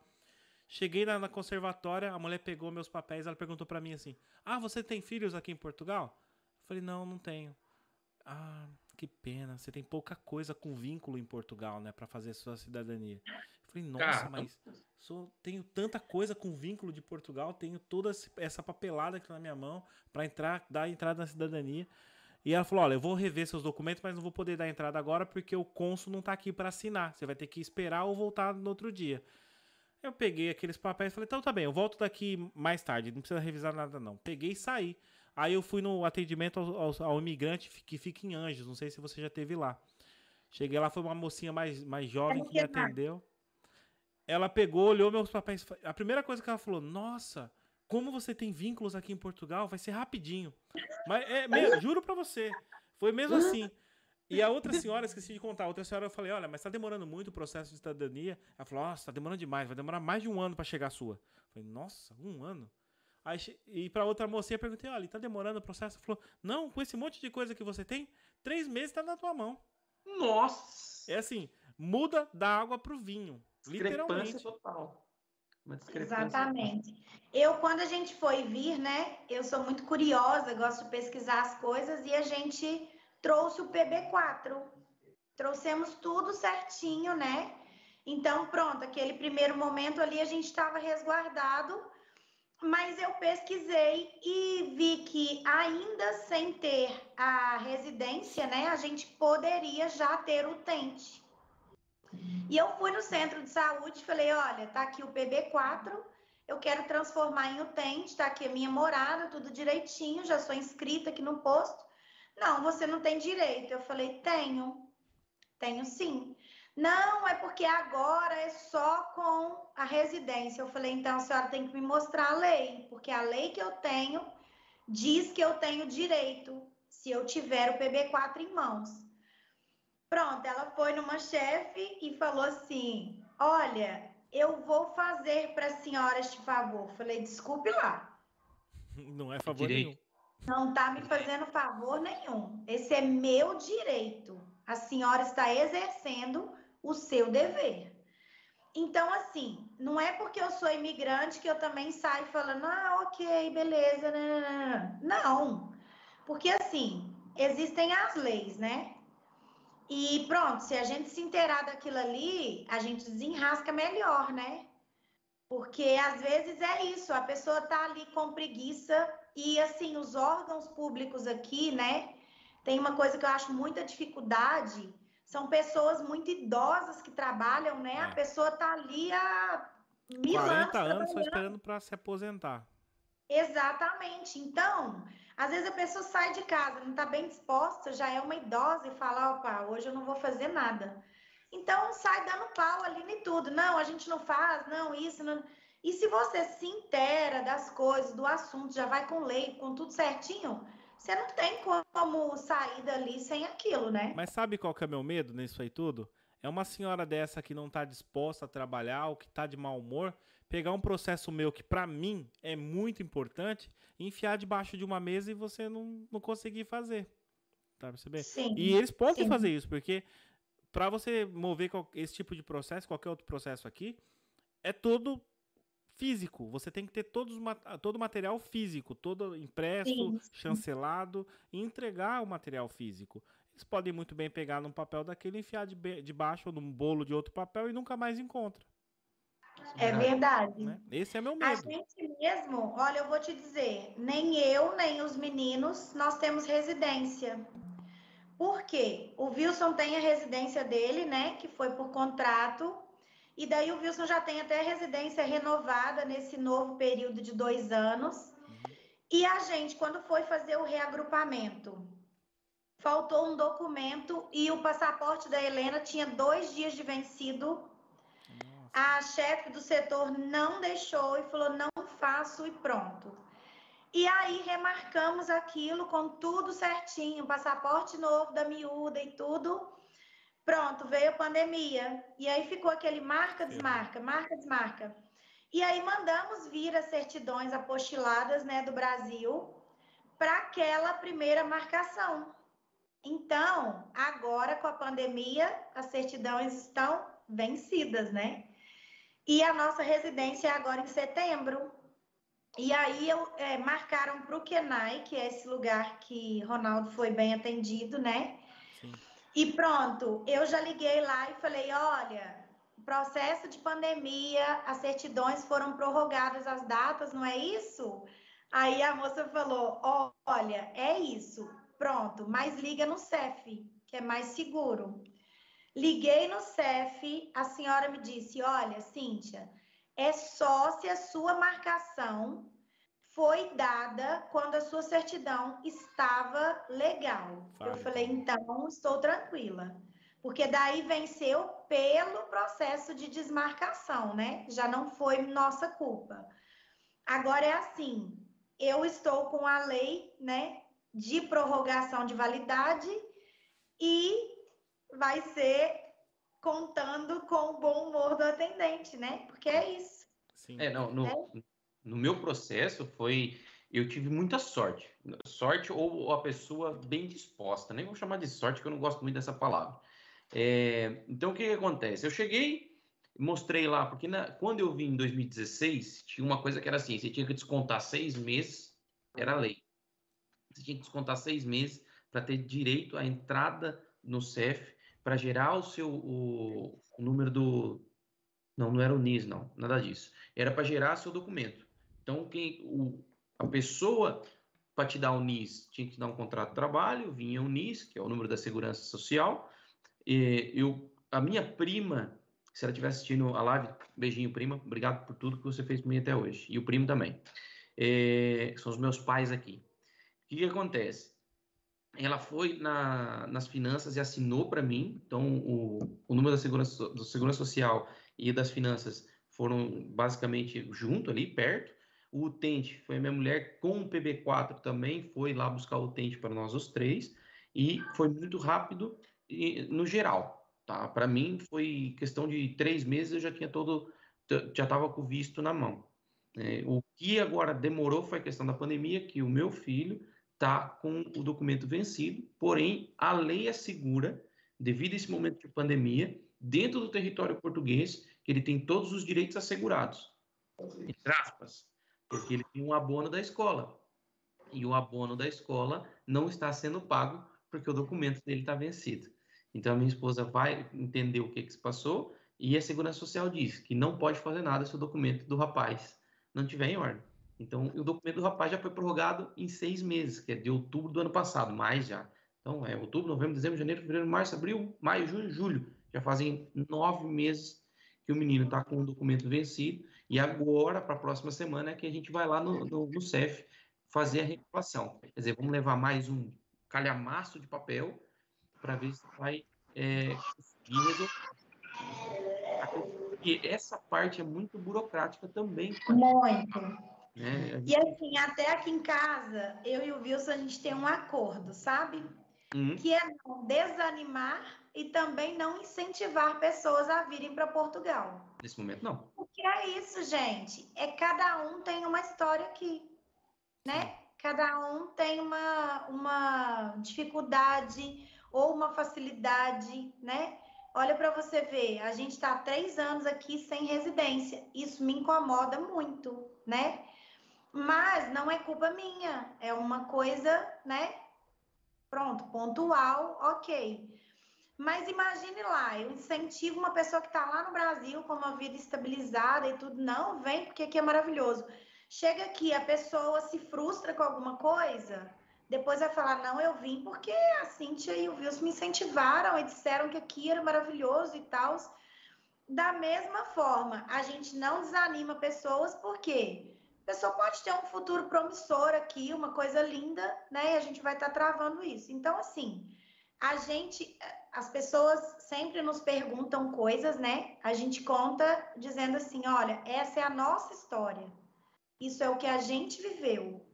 Isso é o que a gente passou, a nossa caminhada, a nossa bagagem. Mas o que vai acontecer com uma pessoa depois que ela passa daquela imigração, gente, é só só ela e Deus mesmo, é, né? Tem aqui o José Renato Siqueira, que ele faz um comentário e faz uma pergunta. Ai, ai, ai. Primeiro, ele fala saudades de Helena, nos abandonou e nem um tchau deixou. José Renato tem versos. e aí ele pergunta, ele faz uma pergunta para você que a gente entrou nesse tópico aqui e é relacionado mesmo com o que a gente estava falando, que muitas pessoas no Brasil dizem que é recomendável durante o processo de imigração que o esposo vá sozinho e depois que obter a residência, busque a família. Você concorda com essa teoria? No processo de imigração, o esposo vir antes? É. É isso? É assim, eu não sei o que é recomendado ou não. Eu e o Wilson, a gente acordou. Ou vinha a família ou não vinha ninguém. É, no Brasil, o Wilson foi representante comercial e precisou se ausentar de casa algumas vezes. Gente, parecia que eu era um passarinho fora do ninho. Eu, Cíntia, sou uma pessoa que não aguenta. E eu sou uma mulher guerreira, forte, desbravo tudo. Mas eu não consigo estar sem o meu marido. Ei lá! Que saudade ah, do maridão. Que amor. declaração de amor que essa não há, mulher. Então, eu acho que isso é de cada um. Eu acho que isso, né, é, é um combinado mesmo da família. Eu acho que não existe regra para nada, né? E pronto, é, de, tudo depende, né? Depende do quanto de grana que a pessoa tem. O que a gente planejou, né? Foi mesmo o recorte escolar do Bernardo, porque já estava em idade escolar, né? Então a gente planejou chegar aqui antes do ano letivo daqui iniciar. E foi uma coisa que super deu certo. Né? Mas eu sempre dizia para o Wilson, olha, porque o Wilson falava, então eu vou e arrumo todas as coisas e depois vocês vão. Eu falei, não, assim nem me espera que eu não vou. Sabe? Então, assim, foi uma coisa nossa, foi um combinado nosso, mas isso já deu certo com muitas famílias também, né? Sim. O homem vir e depois trazer a esposa e os filhos. A gente tem uma família de conhecidos que, pronto, eles fizeram um plano, né? Do marido vir, ficar seis meses e trazer a família depois. O que que aconteceu? Vem a pandemia, fechou tudo. A mulher com a passagem, com os filhos. Então, assim, podem acontecer intercorrências nos planos, né? E isso de qualquer forma. Então, eu acho que isso é muito pessoal, é de cada um, não existe regra, como não existe regra para nada, né? Aqui é a nossa casa, a nossa lei, né? A gente que dita as regras. Então, pronto, a gente combinou assim. Foi penoso, mas eu acho que seria mais penoso para o Wilson sair, deixar a gente, deixar uma bebê de seis meses, né? Não acompanhar essa fase mimosinha, né, de aprender a andar, de aprender a falar. Então eu acho que assim, ia ser um processo um pouco mais doloroso. Por mais que foi difícil, a gente passou junto, sabe? A gente passou unido. E opa, é assim, eu falo que eu, eu todas as pessoas deveriam passar por um processo de migração. Porque como é que a gente cresce, né, gente? Por mais maduro que a gente acha que a gente é, aqui é um lugar que é onde a gente chora e a mãe não vê, não é? É verdade. É, isso é então, é verdade. Sim, a gente tem que desbravar mesmo. E assim, e é onde que a gente fala assim, olha que legal, eu consigo caminhar sozinho, porque é aquilo que eu falei no início da live, sabe? É, quando a gente tem as pessoas, né, os nossos queridos do lado, você sempre está delegando coisas, né? Ai, hoje eu preciso sair, vou deixar o menino na minha mãe. Ai, hoje eu preciso isso. E aqui não. As muletas caem e você tem que ficar de pé. Não tem outro, outro assunto, né? Ou então você cai também, aí tem que juntar as malinhas e embora. Porque a gente tem que ser forte, né? Coragem a gente tem, né? Porque só da gente largar tudo, zerar nossa vida e vir, é uma prova de coragem muito grande, sabe? É... Eu vou até contar um caso aqui. O José Renato, ele é meu advogado e eles têm pretensão de vir para cá. E eu falo com ele todos os dias assim, Zé, eu acho que às vezes a gente tem que ter um pouco mais de ousadia, sabe? Eu entendo muito bem que as pessoas querem vir, às vezes, com segurança, com grana, mas às vezes é o que eu disse ontem na live. Se eu comecei o meu negócio hoje, daqui um ano eu já estou mais evoluída, né? Agora, se eu espero o momento certo para começar a ter todo o equipamento, a ter tudo, daqui um ano eu estarei começando, né? Sim. Então, eu acho que essa caminhada, essa trajetória, essa história é legal, né, da gente ver e falar, olha, como que eu estou evoluindo, como que eu estou vencendo, né? Sim. Então, às vezes é o que eu falo assim, a gente precisa de coragem e ousadia, né? Se a gente fizer tudo de forma honesta, tudo certinho, as coisas não tem como dar errado, gente. Não tem, né? Tem que fazer coisinhas com pés e cabeça. Né? Tem que pensar exatamente como vai fazer. Se planejar, programar e fazer é, do jeito que deve ser feito, corretamente. É curioso você, é, você falar sobre isso, sobre é, empreender. E vou deixar aqui um convite a todos que estão vendo e, e que tiverem interesse.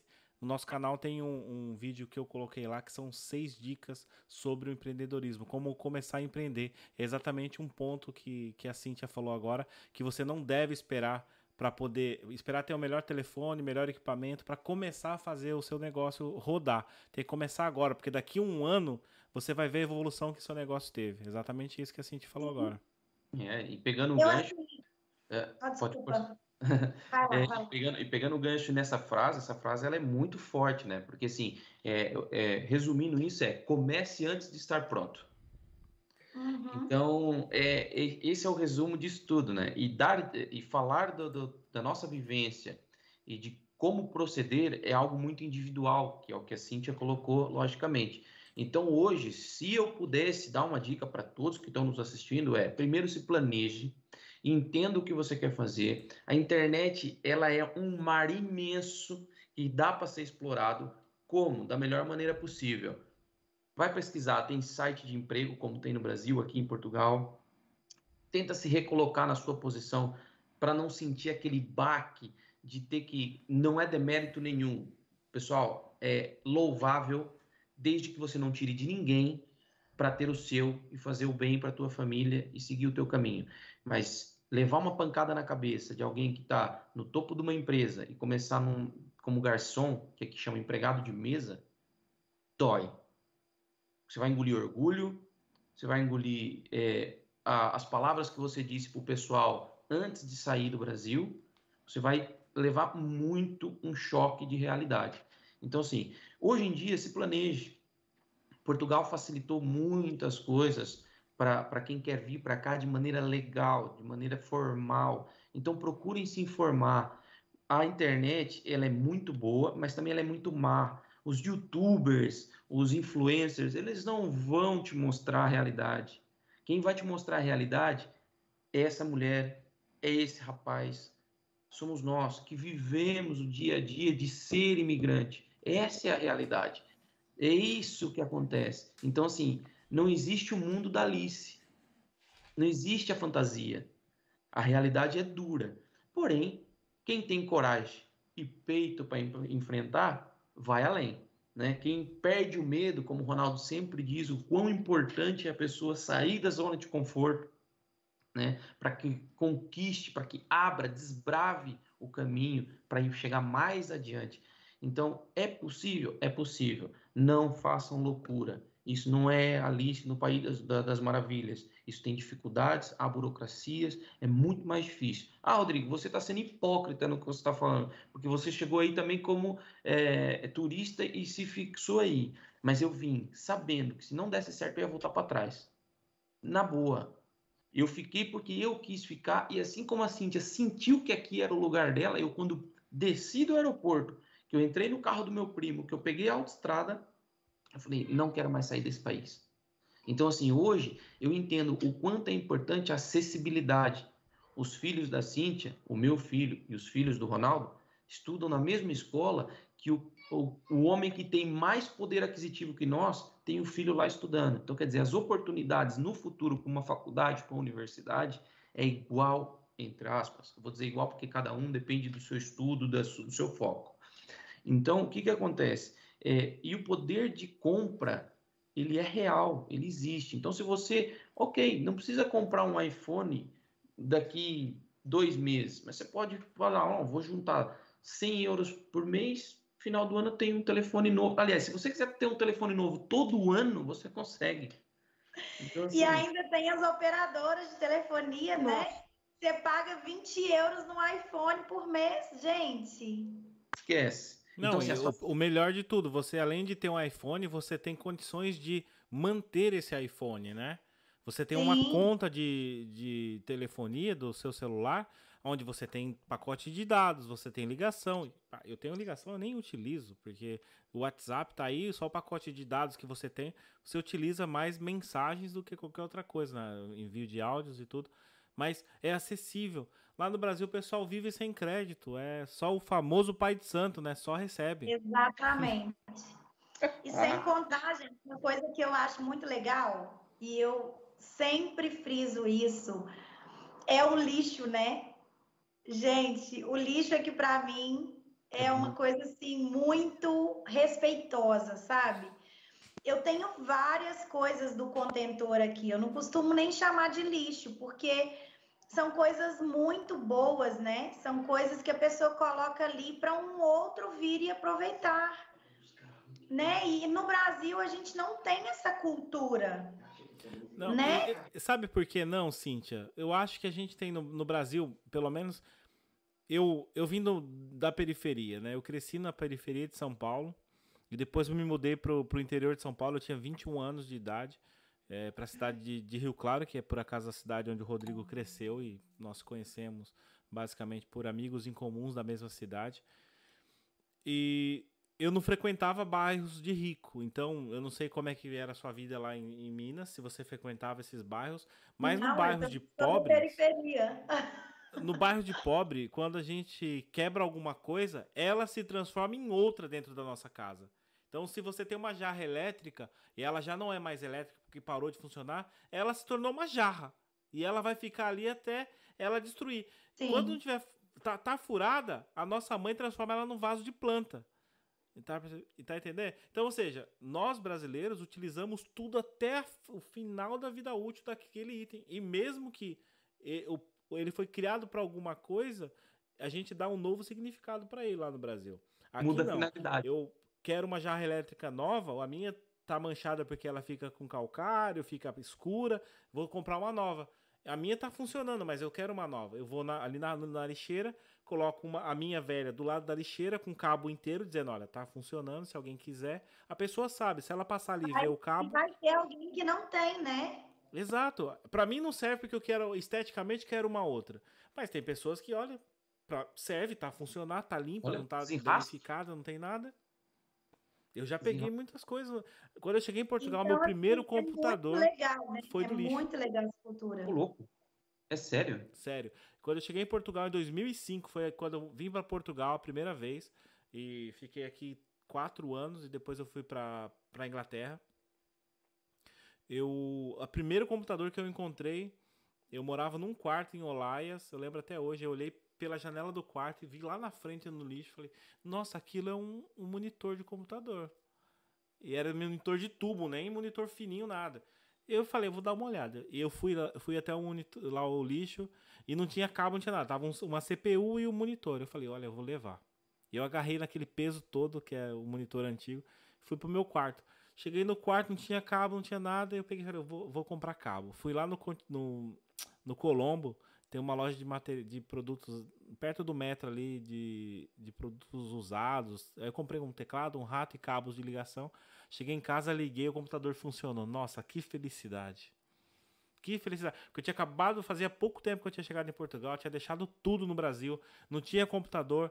É, mas na altura não era tão difundido como é hoje, né? Quando eu vim para cá em 2005, não era aquela coisa de que hoje você com celular é como se estivesse com um computador na mão, né? Eu tinha aquele Nokia tijolão na altura, então era Nossa. horrível. E quando eu vi o computador funcionando com o Windows XP, eu fiquei maluco. Nossa, que maravilha que era. Viu Outra galera.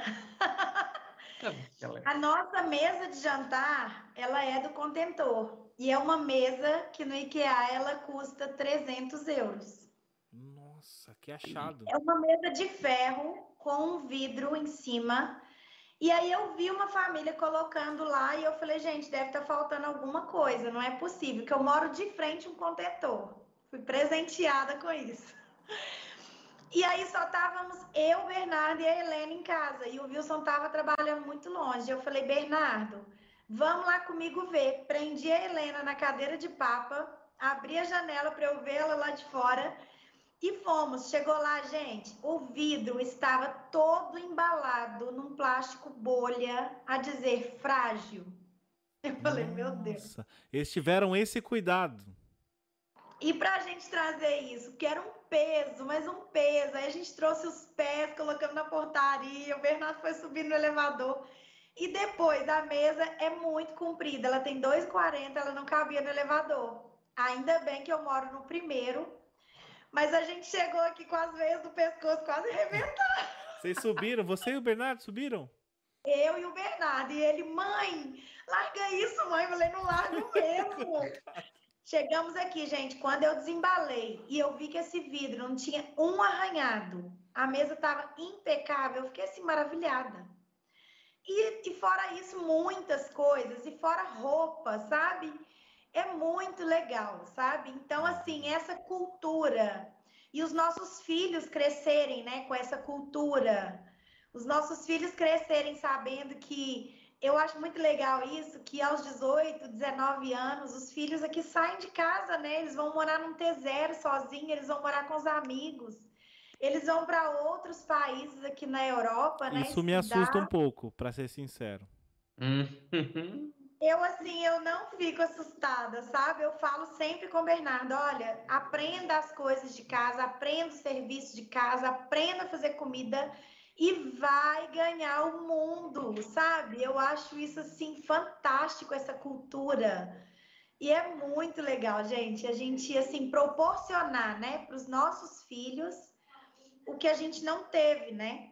Exatamente. Uma, uma é, cultura nossa cultura no Brasil é diferente. é a pessoa tem 30, 40 anos e ainda mora com o pai, né? E quando casa faz um puxadinho em cima e vai morar com, com a mãe e com o pai. E ainda vai comer na casa da mãe, né? É isso. Então, é mesmo isso. É, é, a minha mãe sempre me disse assim: é, eu vou te criar para o mundo. Então, por mais que dói nela a parte do, do não estar tá perto, a parte de eu ter é, desgarrado. Eu também desgarrei um pouco tarde da minha mãe e do meu pai. Eu saí com 25 anos de casa. Né? Então, com 24, com, meu pai me ajudou a comprar minha casa, meu, meus pais, né? E com 25 eu fui morar com a minha mulher já grávida do meu filho, e já tenho oito anos desde então. E minha mãe dizia: Eu vou te criar para o mundo, então você vai ter que estar preparado. Eu não quero você que você seja feito de besta em lugar nenhum do mundo. Eu vou te preparar. Então, assim, vai. E aí ela pregou para mim a seguinte frase: honestidade aqui é igual em qualquer lugar do mundo. Humildade aqui é igual em qualquer lugar do mundo. Se você tiver essas duas coisinhas, você faz o que você quiser onde você estiver. Falei, então, siga, vamos para frente. Olha, é. a, a avó Sônia também fica assustada com isso, viu? De que ele saia de casa muito cedo, com certeza. Eu tenho dois meninos e eu vou ser sincero, eu me assusto com essa ideia aqui da Europa, disso. Deles saírem de casa, sair. Não sei como é que vai ser, mas é porque eu sou bem protetor hoje, né? E é diferente de estar no Brasil. Vai sofrer a síndrome do ninho vazio. É isso, exatamente. E, e aqui é, é só eu e minha esposa, nós não temos ninguém. Nós temos a, a, nossa, a minha sogra que mora em Lisboa, mas ela também tem a vida dela e é aquela coisa, a gente não quer incomodar. E nós moramos um pouco afastados, nossa casa é em, é, é em Samora, né? Um pouco afastado de, de Lisboa. E nós não temos ninguém aqui para deixar as crianças. Então, tudo que a gente faz, o meu, o meu menino mais velho tem 5 anos e nasceram aqui. Então, tudo que a gente faz é só nós dois, para tudo. E, e, eu acho que esse apego, esse afeto que nós temos com eles é por isso também. Mas eu acho, sabe, Ronaldo, que isso é com tempo, igual agora. O Bernardo está com 13 anos, né? E ele estuda a 20 minutos de casa e ele vai sozinho, volta sozinho. A gente tem essa segurança, né, de que é seguro, né? E assim, os meninos da, da sala dele, ele nem tanto. Mas os meninos vão um para as casas dos outros, né? Os meninos saem só para andar de bicicleta. Eu acho que é a mente da gente, né, que, que ficou meio ali parada no Brasil, que a gente tem que proteger, que tem a gente que tem que guardar, né? tem muito perigo, né? É claro que aqui tem sequestro, tem tudo, tem né? Tudo. Que tem em qualquer lugar do mundo, porque tem pessoas e aonde tem pessoas, né? Tem riscos. Sabe o que é meu medo aqui assim, também nesse sentido de sequestro? No Brasil, o Brasil é tão grande, mas tão grande porque se acontecer alguma coisa desse sequestro, vai estar tá ali no estado, vai estar tá dentro do Brasil. Aqui, se acontecer uma coisa, duas horas você passa uma fronteira. Você está em outro país, entendeu? É muito próximo da Espanha. Você consegue eh, chegar de Portugal na China. Yeah. Perceber? Então, sem avião, sem nada, só passando terrestre. Então, é, o que me assusta também um pouco é isso, a proximidade que são os países na Europa. Nós estamos muito próximo aqui da Espanha. Duas horas nós atravessamos a fronteira, mas algumas horas nós conseguimos chegar na França. Cara, é, é muito próximo. Essa proximidade, por um lado, é legal, mas me assusta para quem tem criança, né? Claro, a gente está tá falando aqui um cenário, é, no pior cenário possível. Nós temos o outro cenário, que é seguro, a gente confia. Aqui todo mundo respeita muito, ajuda muito. É, é totalmente diferente, mas todo lugar tem maluco. Né? Sim, e principalmente porque aqui tem muitos imigrantes, né? Sim. Então são pessoas de várias culturas, né? De tudo diferente. Então, é realmente a gente tem que ter esse olho, né? Assim, em cima dos meninos.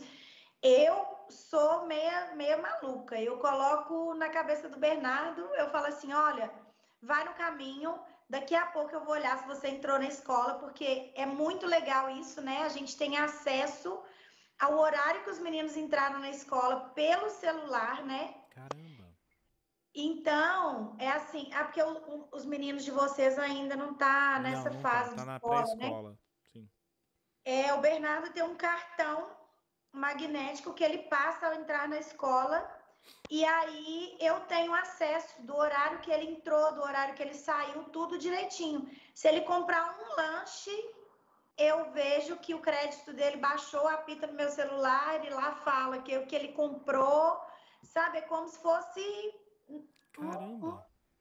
É muito legal isso, isso é sabe? É muito bom.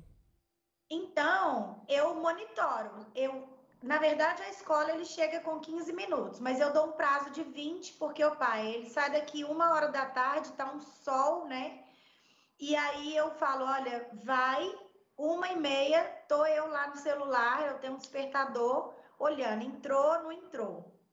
E aí na volta, mesma coisa. Ele chega aqui todo serelepe com os amigos pela rua, eu então, 25 minutos nesse trajeto? Ele, não, mas saí mais tarde. Falei, não saiu não, aqui ó, a hora que você saiu. Já aperta o rapazinho na hora. É muito legal, sabe? Bom mesmo. E aí ainda temos a ajuda das das auxiliares da escola, porque elas estão extremamente bravas com os meninos. Se eles ficam conversando na porta da escola, elas, ei, é para casa, é todo mundo para casa. e eu acho isso assim maravilhoso, né? Porque elas têm isso de pôr os meninos mesmo para frente, de voltar os meninos para responsabilidade, de delegar responsabilidade, né? Agora o Bernardo vai para o sétimo ano e ele vai ter horários que vão oscilar. Então, vai ter dias que ele vai ter aula de manhã, tem dias que ele tem só à tarde.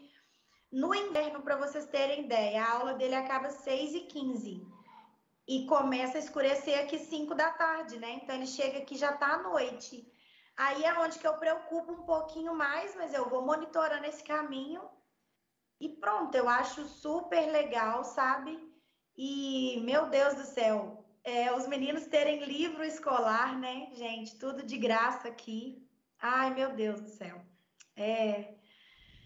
É, é, assim, é muito bom, realmente. E a escola, o nível que é. Olha, vocês querem voltar para o Brasil? Eu digo, hoje não. Pode ser que alguma coisa aconteça, né?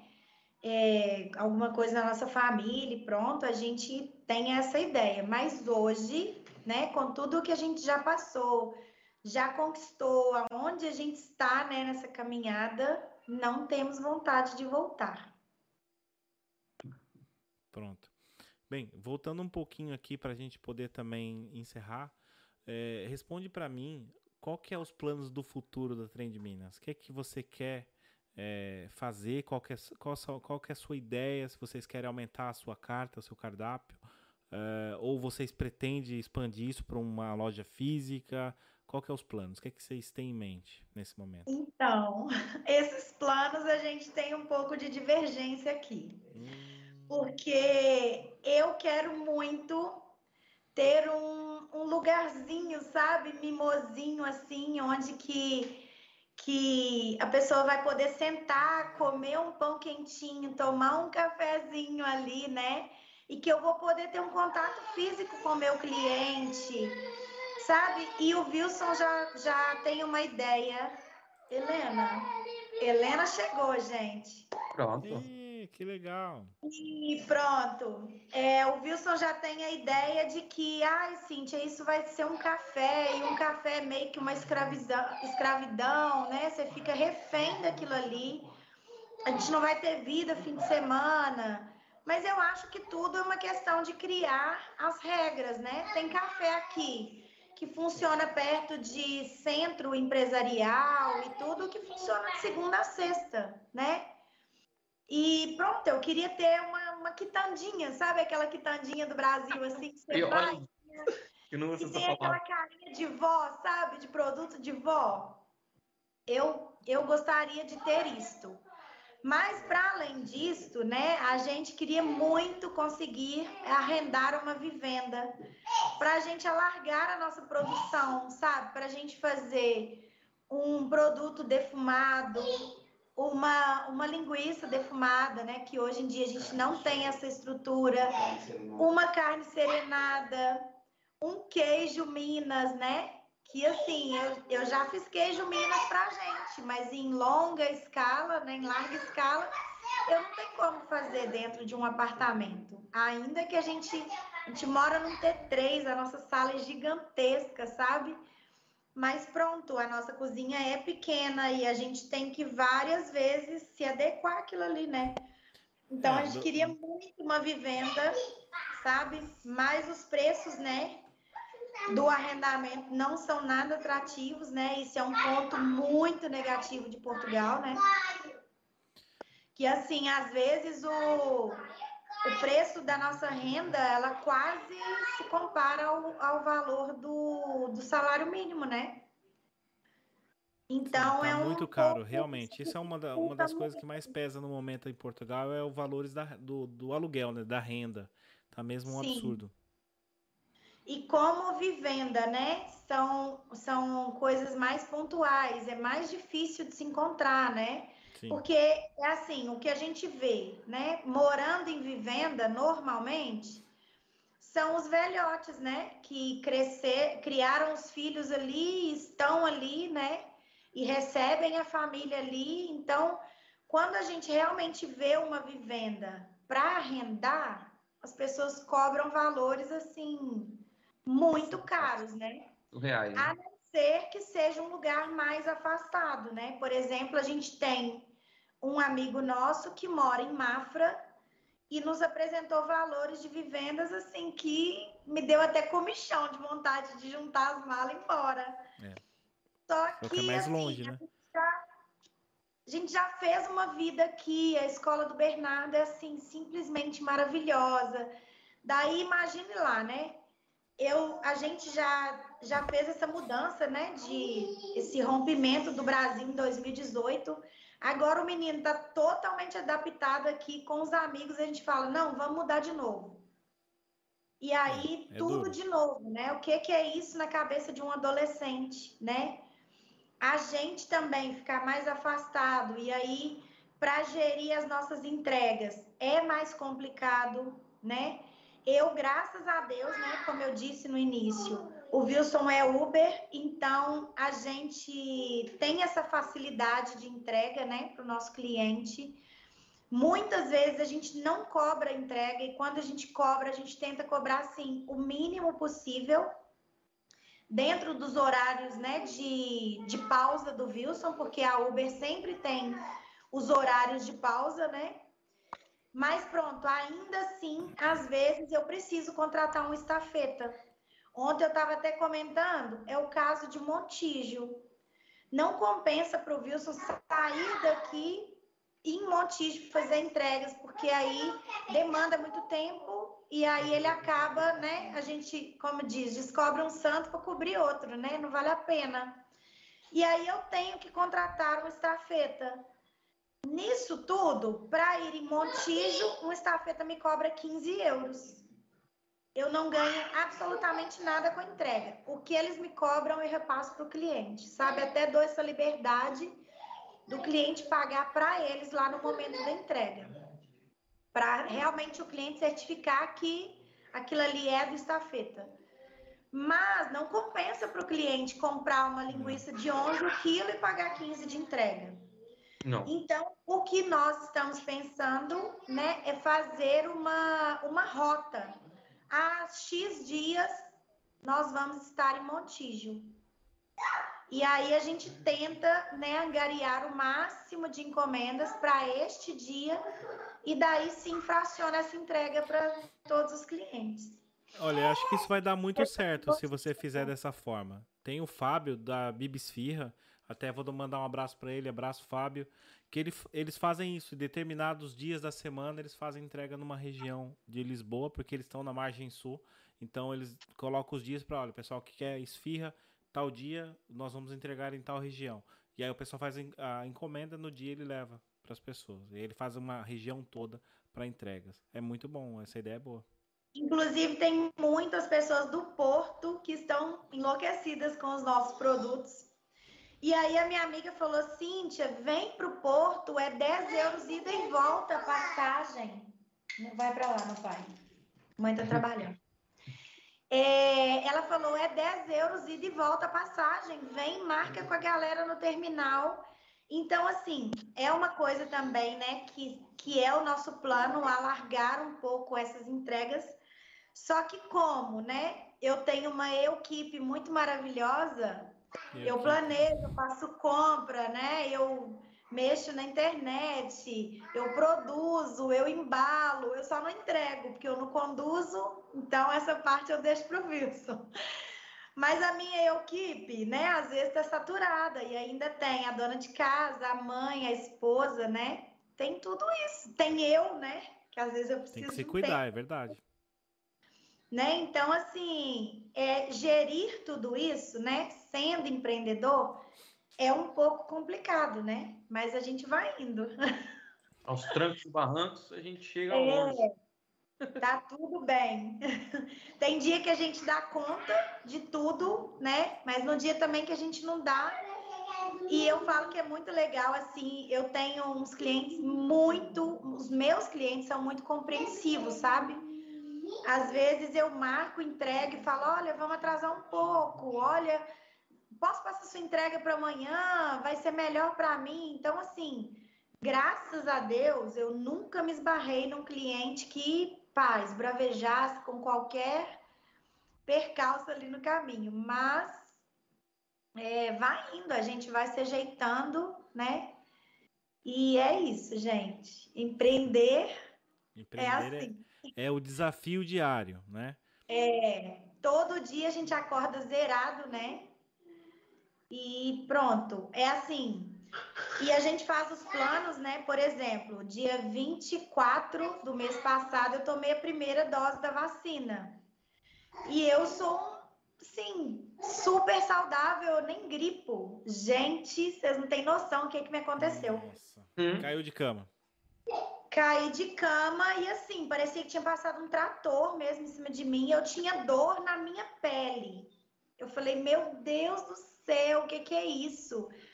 E fiquei três dias de cama. No primeiro dia, eu tinha uma encomenda de sete pães. Era uma pessoa que vendeu os pães para os amigos e eu falei: não, eu vou ter que levantar e vou ter que fazer. E foi. Graças a Deus deu tudo certo. Os outros dias eu desmarquei e fiquei assim, muito mal. Uhum. Essa semana eu tenho a segunda dose. Então, para aquele dia e para os demais, eu não agendei nada. Se eu ficar boa, eu vou abrir a agenda e dizer: olha, temos produtos, vamos lá, vamos chegar, freguês. Fazer é... igual as ciganas. É um euro, Pegando... euro, euro. Pegando um pouco aqui esse gancho, que eh, até da forma que você falou, você não está fazendo feiras e eventos ainda? Então, não estou.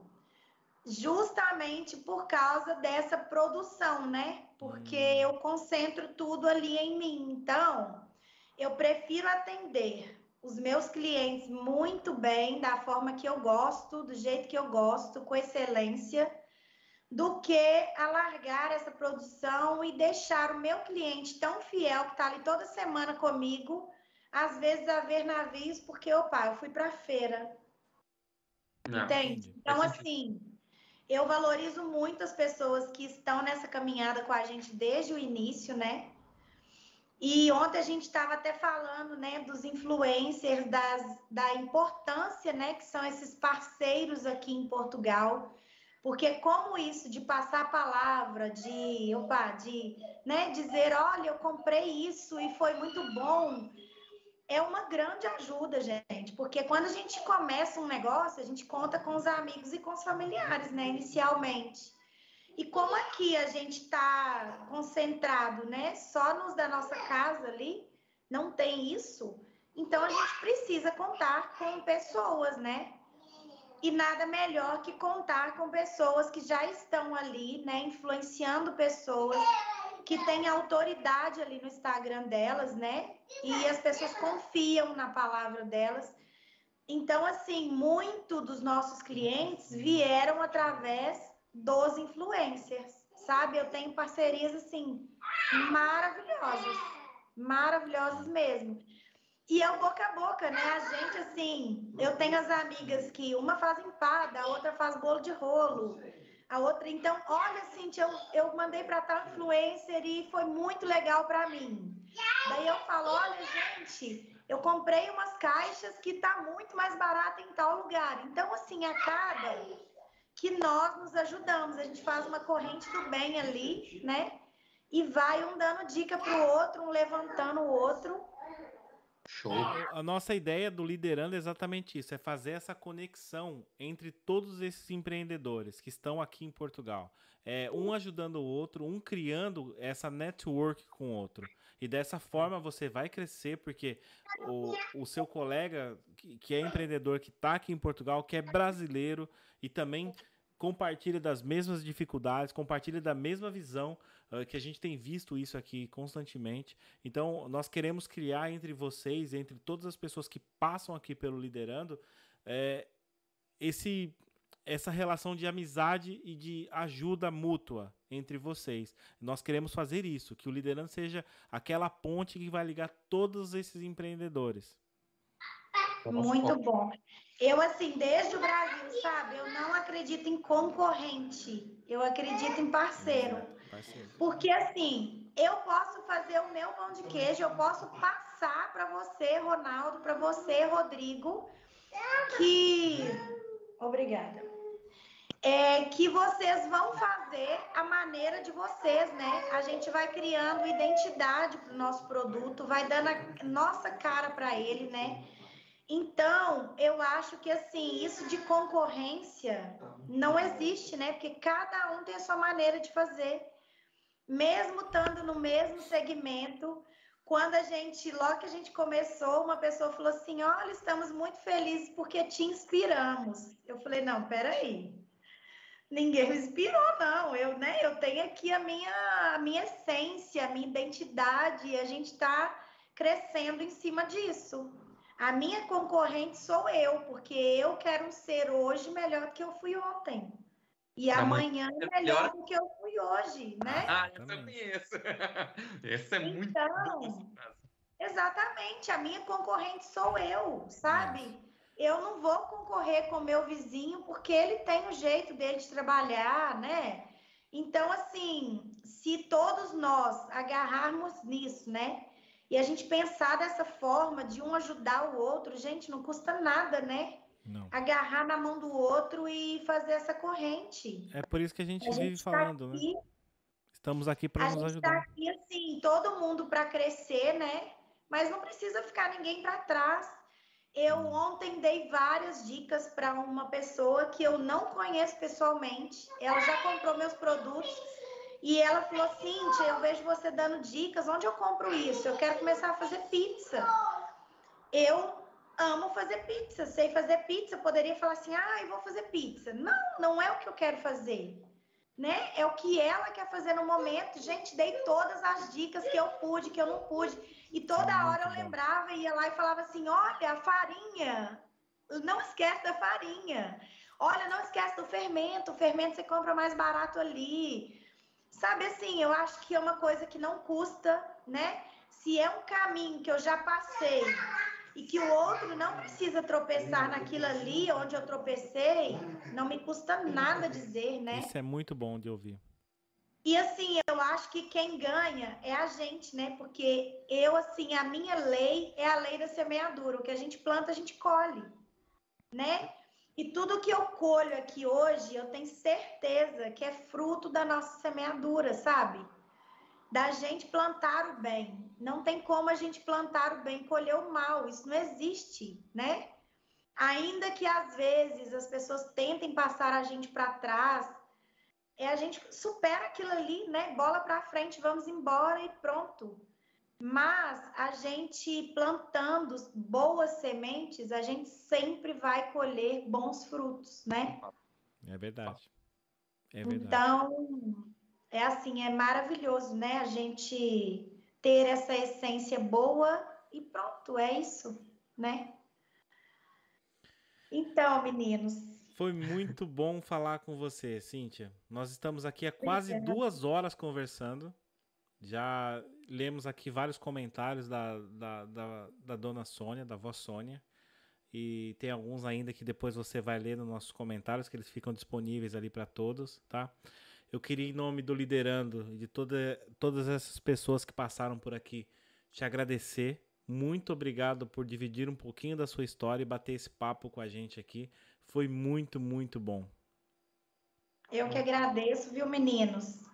Foi muito bom mesmo. A Gabi já tinha me falado muito bem de vocês. A Gabi falou: Cíntia, os meninos são fantásticos, vai lá contar sua história. Que a Gabi, ela, assim, a gente, a gente troca figurinha sempre, né? Uhum, uhum. E então, assim, cada uma falando dos seus perrengues e a gente sempre se ajudando. E olha como que é legal isso, né? Eu, eu comecei com, a, com uma parceria com a Andressa eu vi os produtos da Gabi, fui ser cliente da Gabi. A Gabi veio ser minha cliente. Hoje nós somos amigas e éramos amigas virtuais, né, e de telefone. Nossa. Pronto, outro dia a Gabi veio almoçar aqui em casa com a família dela, com a sogra que está aí do Brasil, com o marido. Gente, que delícia, sabe? Então, a gente vai criando elos, né? A gente é vai nossa, é muito legal isso, né? E isso graças à internet, né? E pronto, o trabalho de vocês é lindo, parabéns, viu? Também. É, isso de, né? Às vezes a pessoa fala assim, não, mas eles vão ganhar, eles têm seguidores, então, né? Pronto, vai ganhar sim, mas toda parceria é uma troca, né? Eu ganho, vocês ganham. Então é isso que é legal, né? Essa troca porque quando a gente vê, né, que a gente só um ganha, fica uma coisa meio esquisita, né? Só para dividir Mas... com você, nesse momento a gente está fazendo tudo por, com muito amor e nós estamos crescendo o canal ainda e quem trabalha com internet sabe que não é fácil ganhar nada assim com visualização exatamente. ou com acessos e nós não ganhamos nada e nada até o momento só foi investimento e um bom investimento que eu e o Rodrigo fizemos em montar o estúdio, em comprar todo o equipamento e dividir a história de sucesso. Olha só essa princesa. Olha. Olha. Helena. Boa noite. Boa noite. Coloca ela mais no meio para pra vó Sônia ver ela. Olha, manda uma beijoca pra vovó. A vovó tá te vendo. Põe ela no meio, põe ela no meio. Pra ela. Aí. Assim? Manda uma beijoca pra vovó. Eita. Eita! É, Pronto, sim, agora tá, é, já apareceu. Que lindo. E é isso, meninos. É, é difícil para todo mundo, né? Igual hoje O Rodrigo me falou, Cíntia, conduzo o dia inteiro, né? Tô dirigindo e tal. Então, assim, não é fácil para ninguém, né? E a gente tá aqui para se apoiar mesmo, né? E que bom que vocês tiveram essa iniciativa linda, parabéns, né? Sim. E, e que hoje, só para falar com vocês, eu tô, tô aqui comemorando meu aniversário nessa live com vocês. Então, é muito importante. Hoje é aniversário? Hoje é meu ah, aniversário. O dia que ele faz 40 anos. Meu Deus, veja bem. Parabéns, parabéns. Ao vivaço, cara. Parabéns pela pessoa que você é, pelo profissional que você é. Parabéns por esse coração enorme, por essa como é que eu posso dizer, por a forma que você conduz as coisas é, é brilhante. Você é um ser humano fantástico, cara. E, e é uma das coisas e das pessoas que eu, que eu digo que é prova viva que a gente não precisa estar tá apoiado. É importante estar apoiado numa fé, é, numa crença, mas você é a prova viva que não é preciso ter crença para fazer as pessoas crescerem e evoluírem profissionalmente e pessoalmente. Você, Ronaldo, está de parabéns pelo ser humano que você é. Continue assim, que eu tenho certeza que cada vez mais os campos férteis da sua vida vão ser semeados e os frutos vão ser infinitos que você vai colher daqui para frente. Você é um excelente pai e um exemplo como pessoa. Parabéns. Obrigado, mano. Obrigado mesmo. Ronaldo, você chora, porque até eu tô chorando aqui, não, ó. Eu, eu não choro, não consigo. Faz favor de chorar. não me deixe sozinha, não. Será que agora o nosso novo, além de falar de sempre que trabalhamos com amor, vai ser as pessoas chorarem na nas lives? Pois é. A Jaline pois também chorou. É. Pois é. A Jale chorou. E, e, você agora chora. Mas o, o mais legal disso tudo, Cíntia, é ver que você trabalha com uma coisa que é assim, você não quer competir com ninguém, porque você também quer que as pessoas vençam. E isso é muito importante. E você pratica também algo que assim, não, nós não precisamos ter concorrentes, nós precisamos ter parcerias. E você levanta as pessoas. E quando você levanta as pessoas, você automaticamente cresce. Então, é, compartilhar essa sabedoria, como você fez com a sua amiga da pizza. Olha, farinha, hein? Então, assim, isso é lá na frente, e ela vai de alguma forma trocar essa gentileza, trocar isso com você, que vocês duas vão estar sempre numa balança, uma puxando a outra para cima. Então, também parabéns pelo seu negócio, parabéns pela atitude, pela pessoa que você também é, porque assim, não é todo mundo que além de fazer tudo isso, também é uma super mãe, é uma dona de casa, né? Nós temos as nossas mulheres que são guerreiras. Tive o prazer de conhecer também a Priscila. É, tenho também uma guerreira do meu lado. É, então, assim, nós hoje entendemos a força que vocês têm, tá? Então, é, parabéns, continue nesse caminho que o negócio ele é criado dia após dia. Né? Então, é, no futuro que nós que acreditamos e temos fé a Deus pertence, ele nos mostra muito e, e, é importante também, além de crer no nosso Deus, ter ação, atitude. Deus Exatamente. te dá saúde todos os dias para você levantar da sua cama e construir o seu amanhã melhor. Então, é nessa linha de raciocínio que nós temos que seguir. Então, continue assim. Você tem muito ainda para crescer e eu tenho certeza que vai crescer. Obrigada, meninos. Eu agradeço mesmo de coração, assim, pela confiança, né, de estar vindo aqui expor um pouquinho da nossa história, que é só um pedacinho, né? Porque, uh, meu Deus, é isso tinha, isso tinha conversa para muito cafezinho, né? É, quando passar esse, é, esse lockdown, essa, esse Covid, essas coisas que o governo está impondo aqui para nós, nós queremos receber você aqui. E aí sim, a gente vai tomar um cafezinho, vai comer um pão de queijo. Ai, meu Deus, você... essa caneca do podcast. É, e essa aqui, ó. Olha só. sempre dá uma de, de, de presente para os nossos convidados que vêm aqui. A Gabriela levou, a Tatusca levou, todos que te passaram então, por aqui levou uma de Também tem que ir aí, né? Levar para vocês os nossos produtos, né? Apresentar a nossa mineiridade aí para vocês, né? Dois paulistas, não é? Eu sou paranaense. Eu sou paranaense, nascido numa cidadezinha pequena no oeste do Paraná, chamada Iporã, mas vivi minha vida toda em Rio Claro, onde nós temos os nossos amigos em comum. E só uma curiosidade para você, a família da minha esposa toda é mineira. Então, Ai, que delícia. esse jeitinho, quando, quando, quando você começou a falar, ela estava aqui ainda, ela não tinha ido trabalhar, e ela falou assim: hum, aí vai sair coisa boa, hein? Falei, então, olha, bom trabalho por você. Vai lá, siga. Ela não vai ficar imitando os outros, hein? ela vai ver isso, ela vai puxar de orelha. Ai, Cíntia, a mineira é vez. muito acolhedor, né? É muito, é, é muito legal. Nossa, a gente gosta da, da moda de viola ali, não é por causa do- da viola, né? É para estar ali juntinho, é Juntinho. para estar, né, à volta do fogão de lenha, tomando um cafezinho, né? Comendo um pãozinho quentinho, uma broa de fubá, né? Eita! Eita, coisa boa. A gente tem que parar de trazer pessoas que falam de comida aqui, meu. Pô, mas é incrível. morrendo de vocês- fome.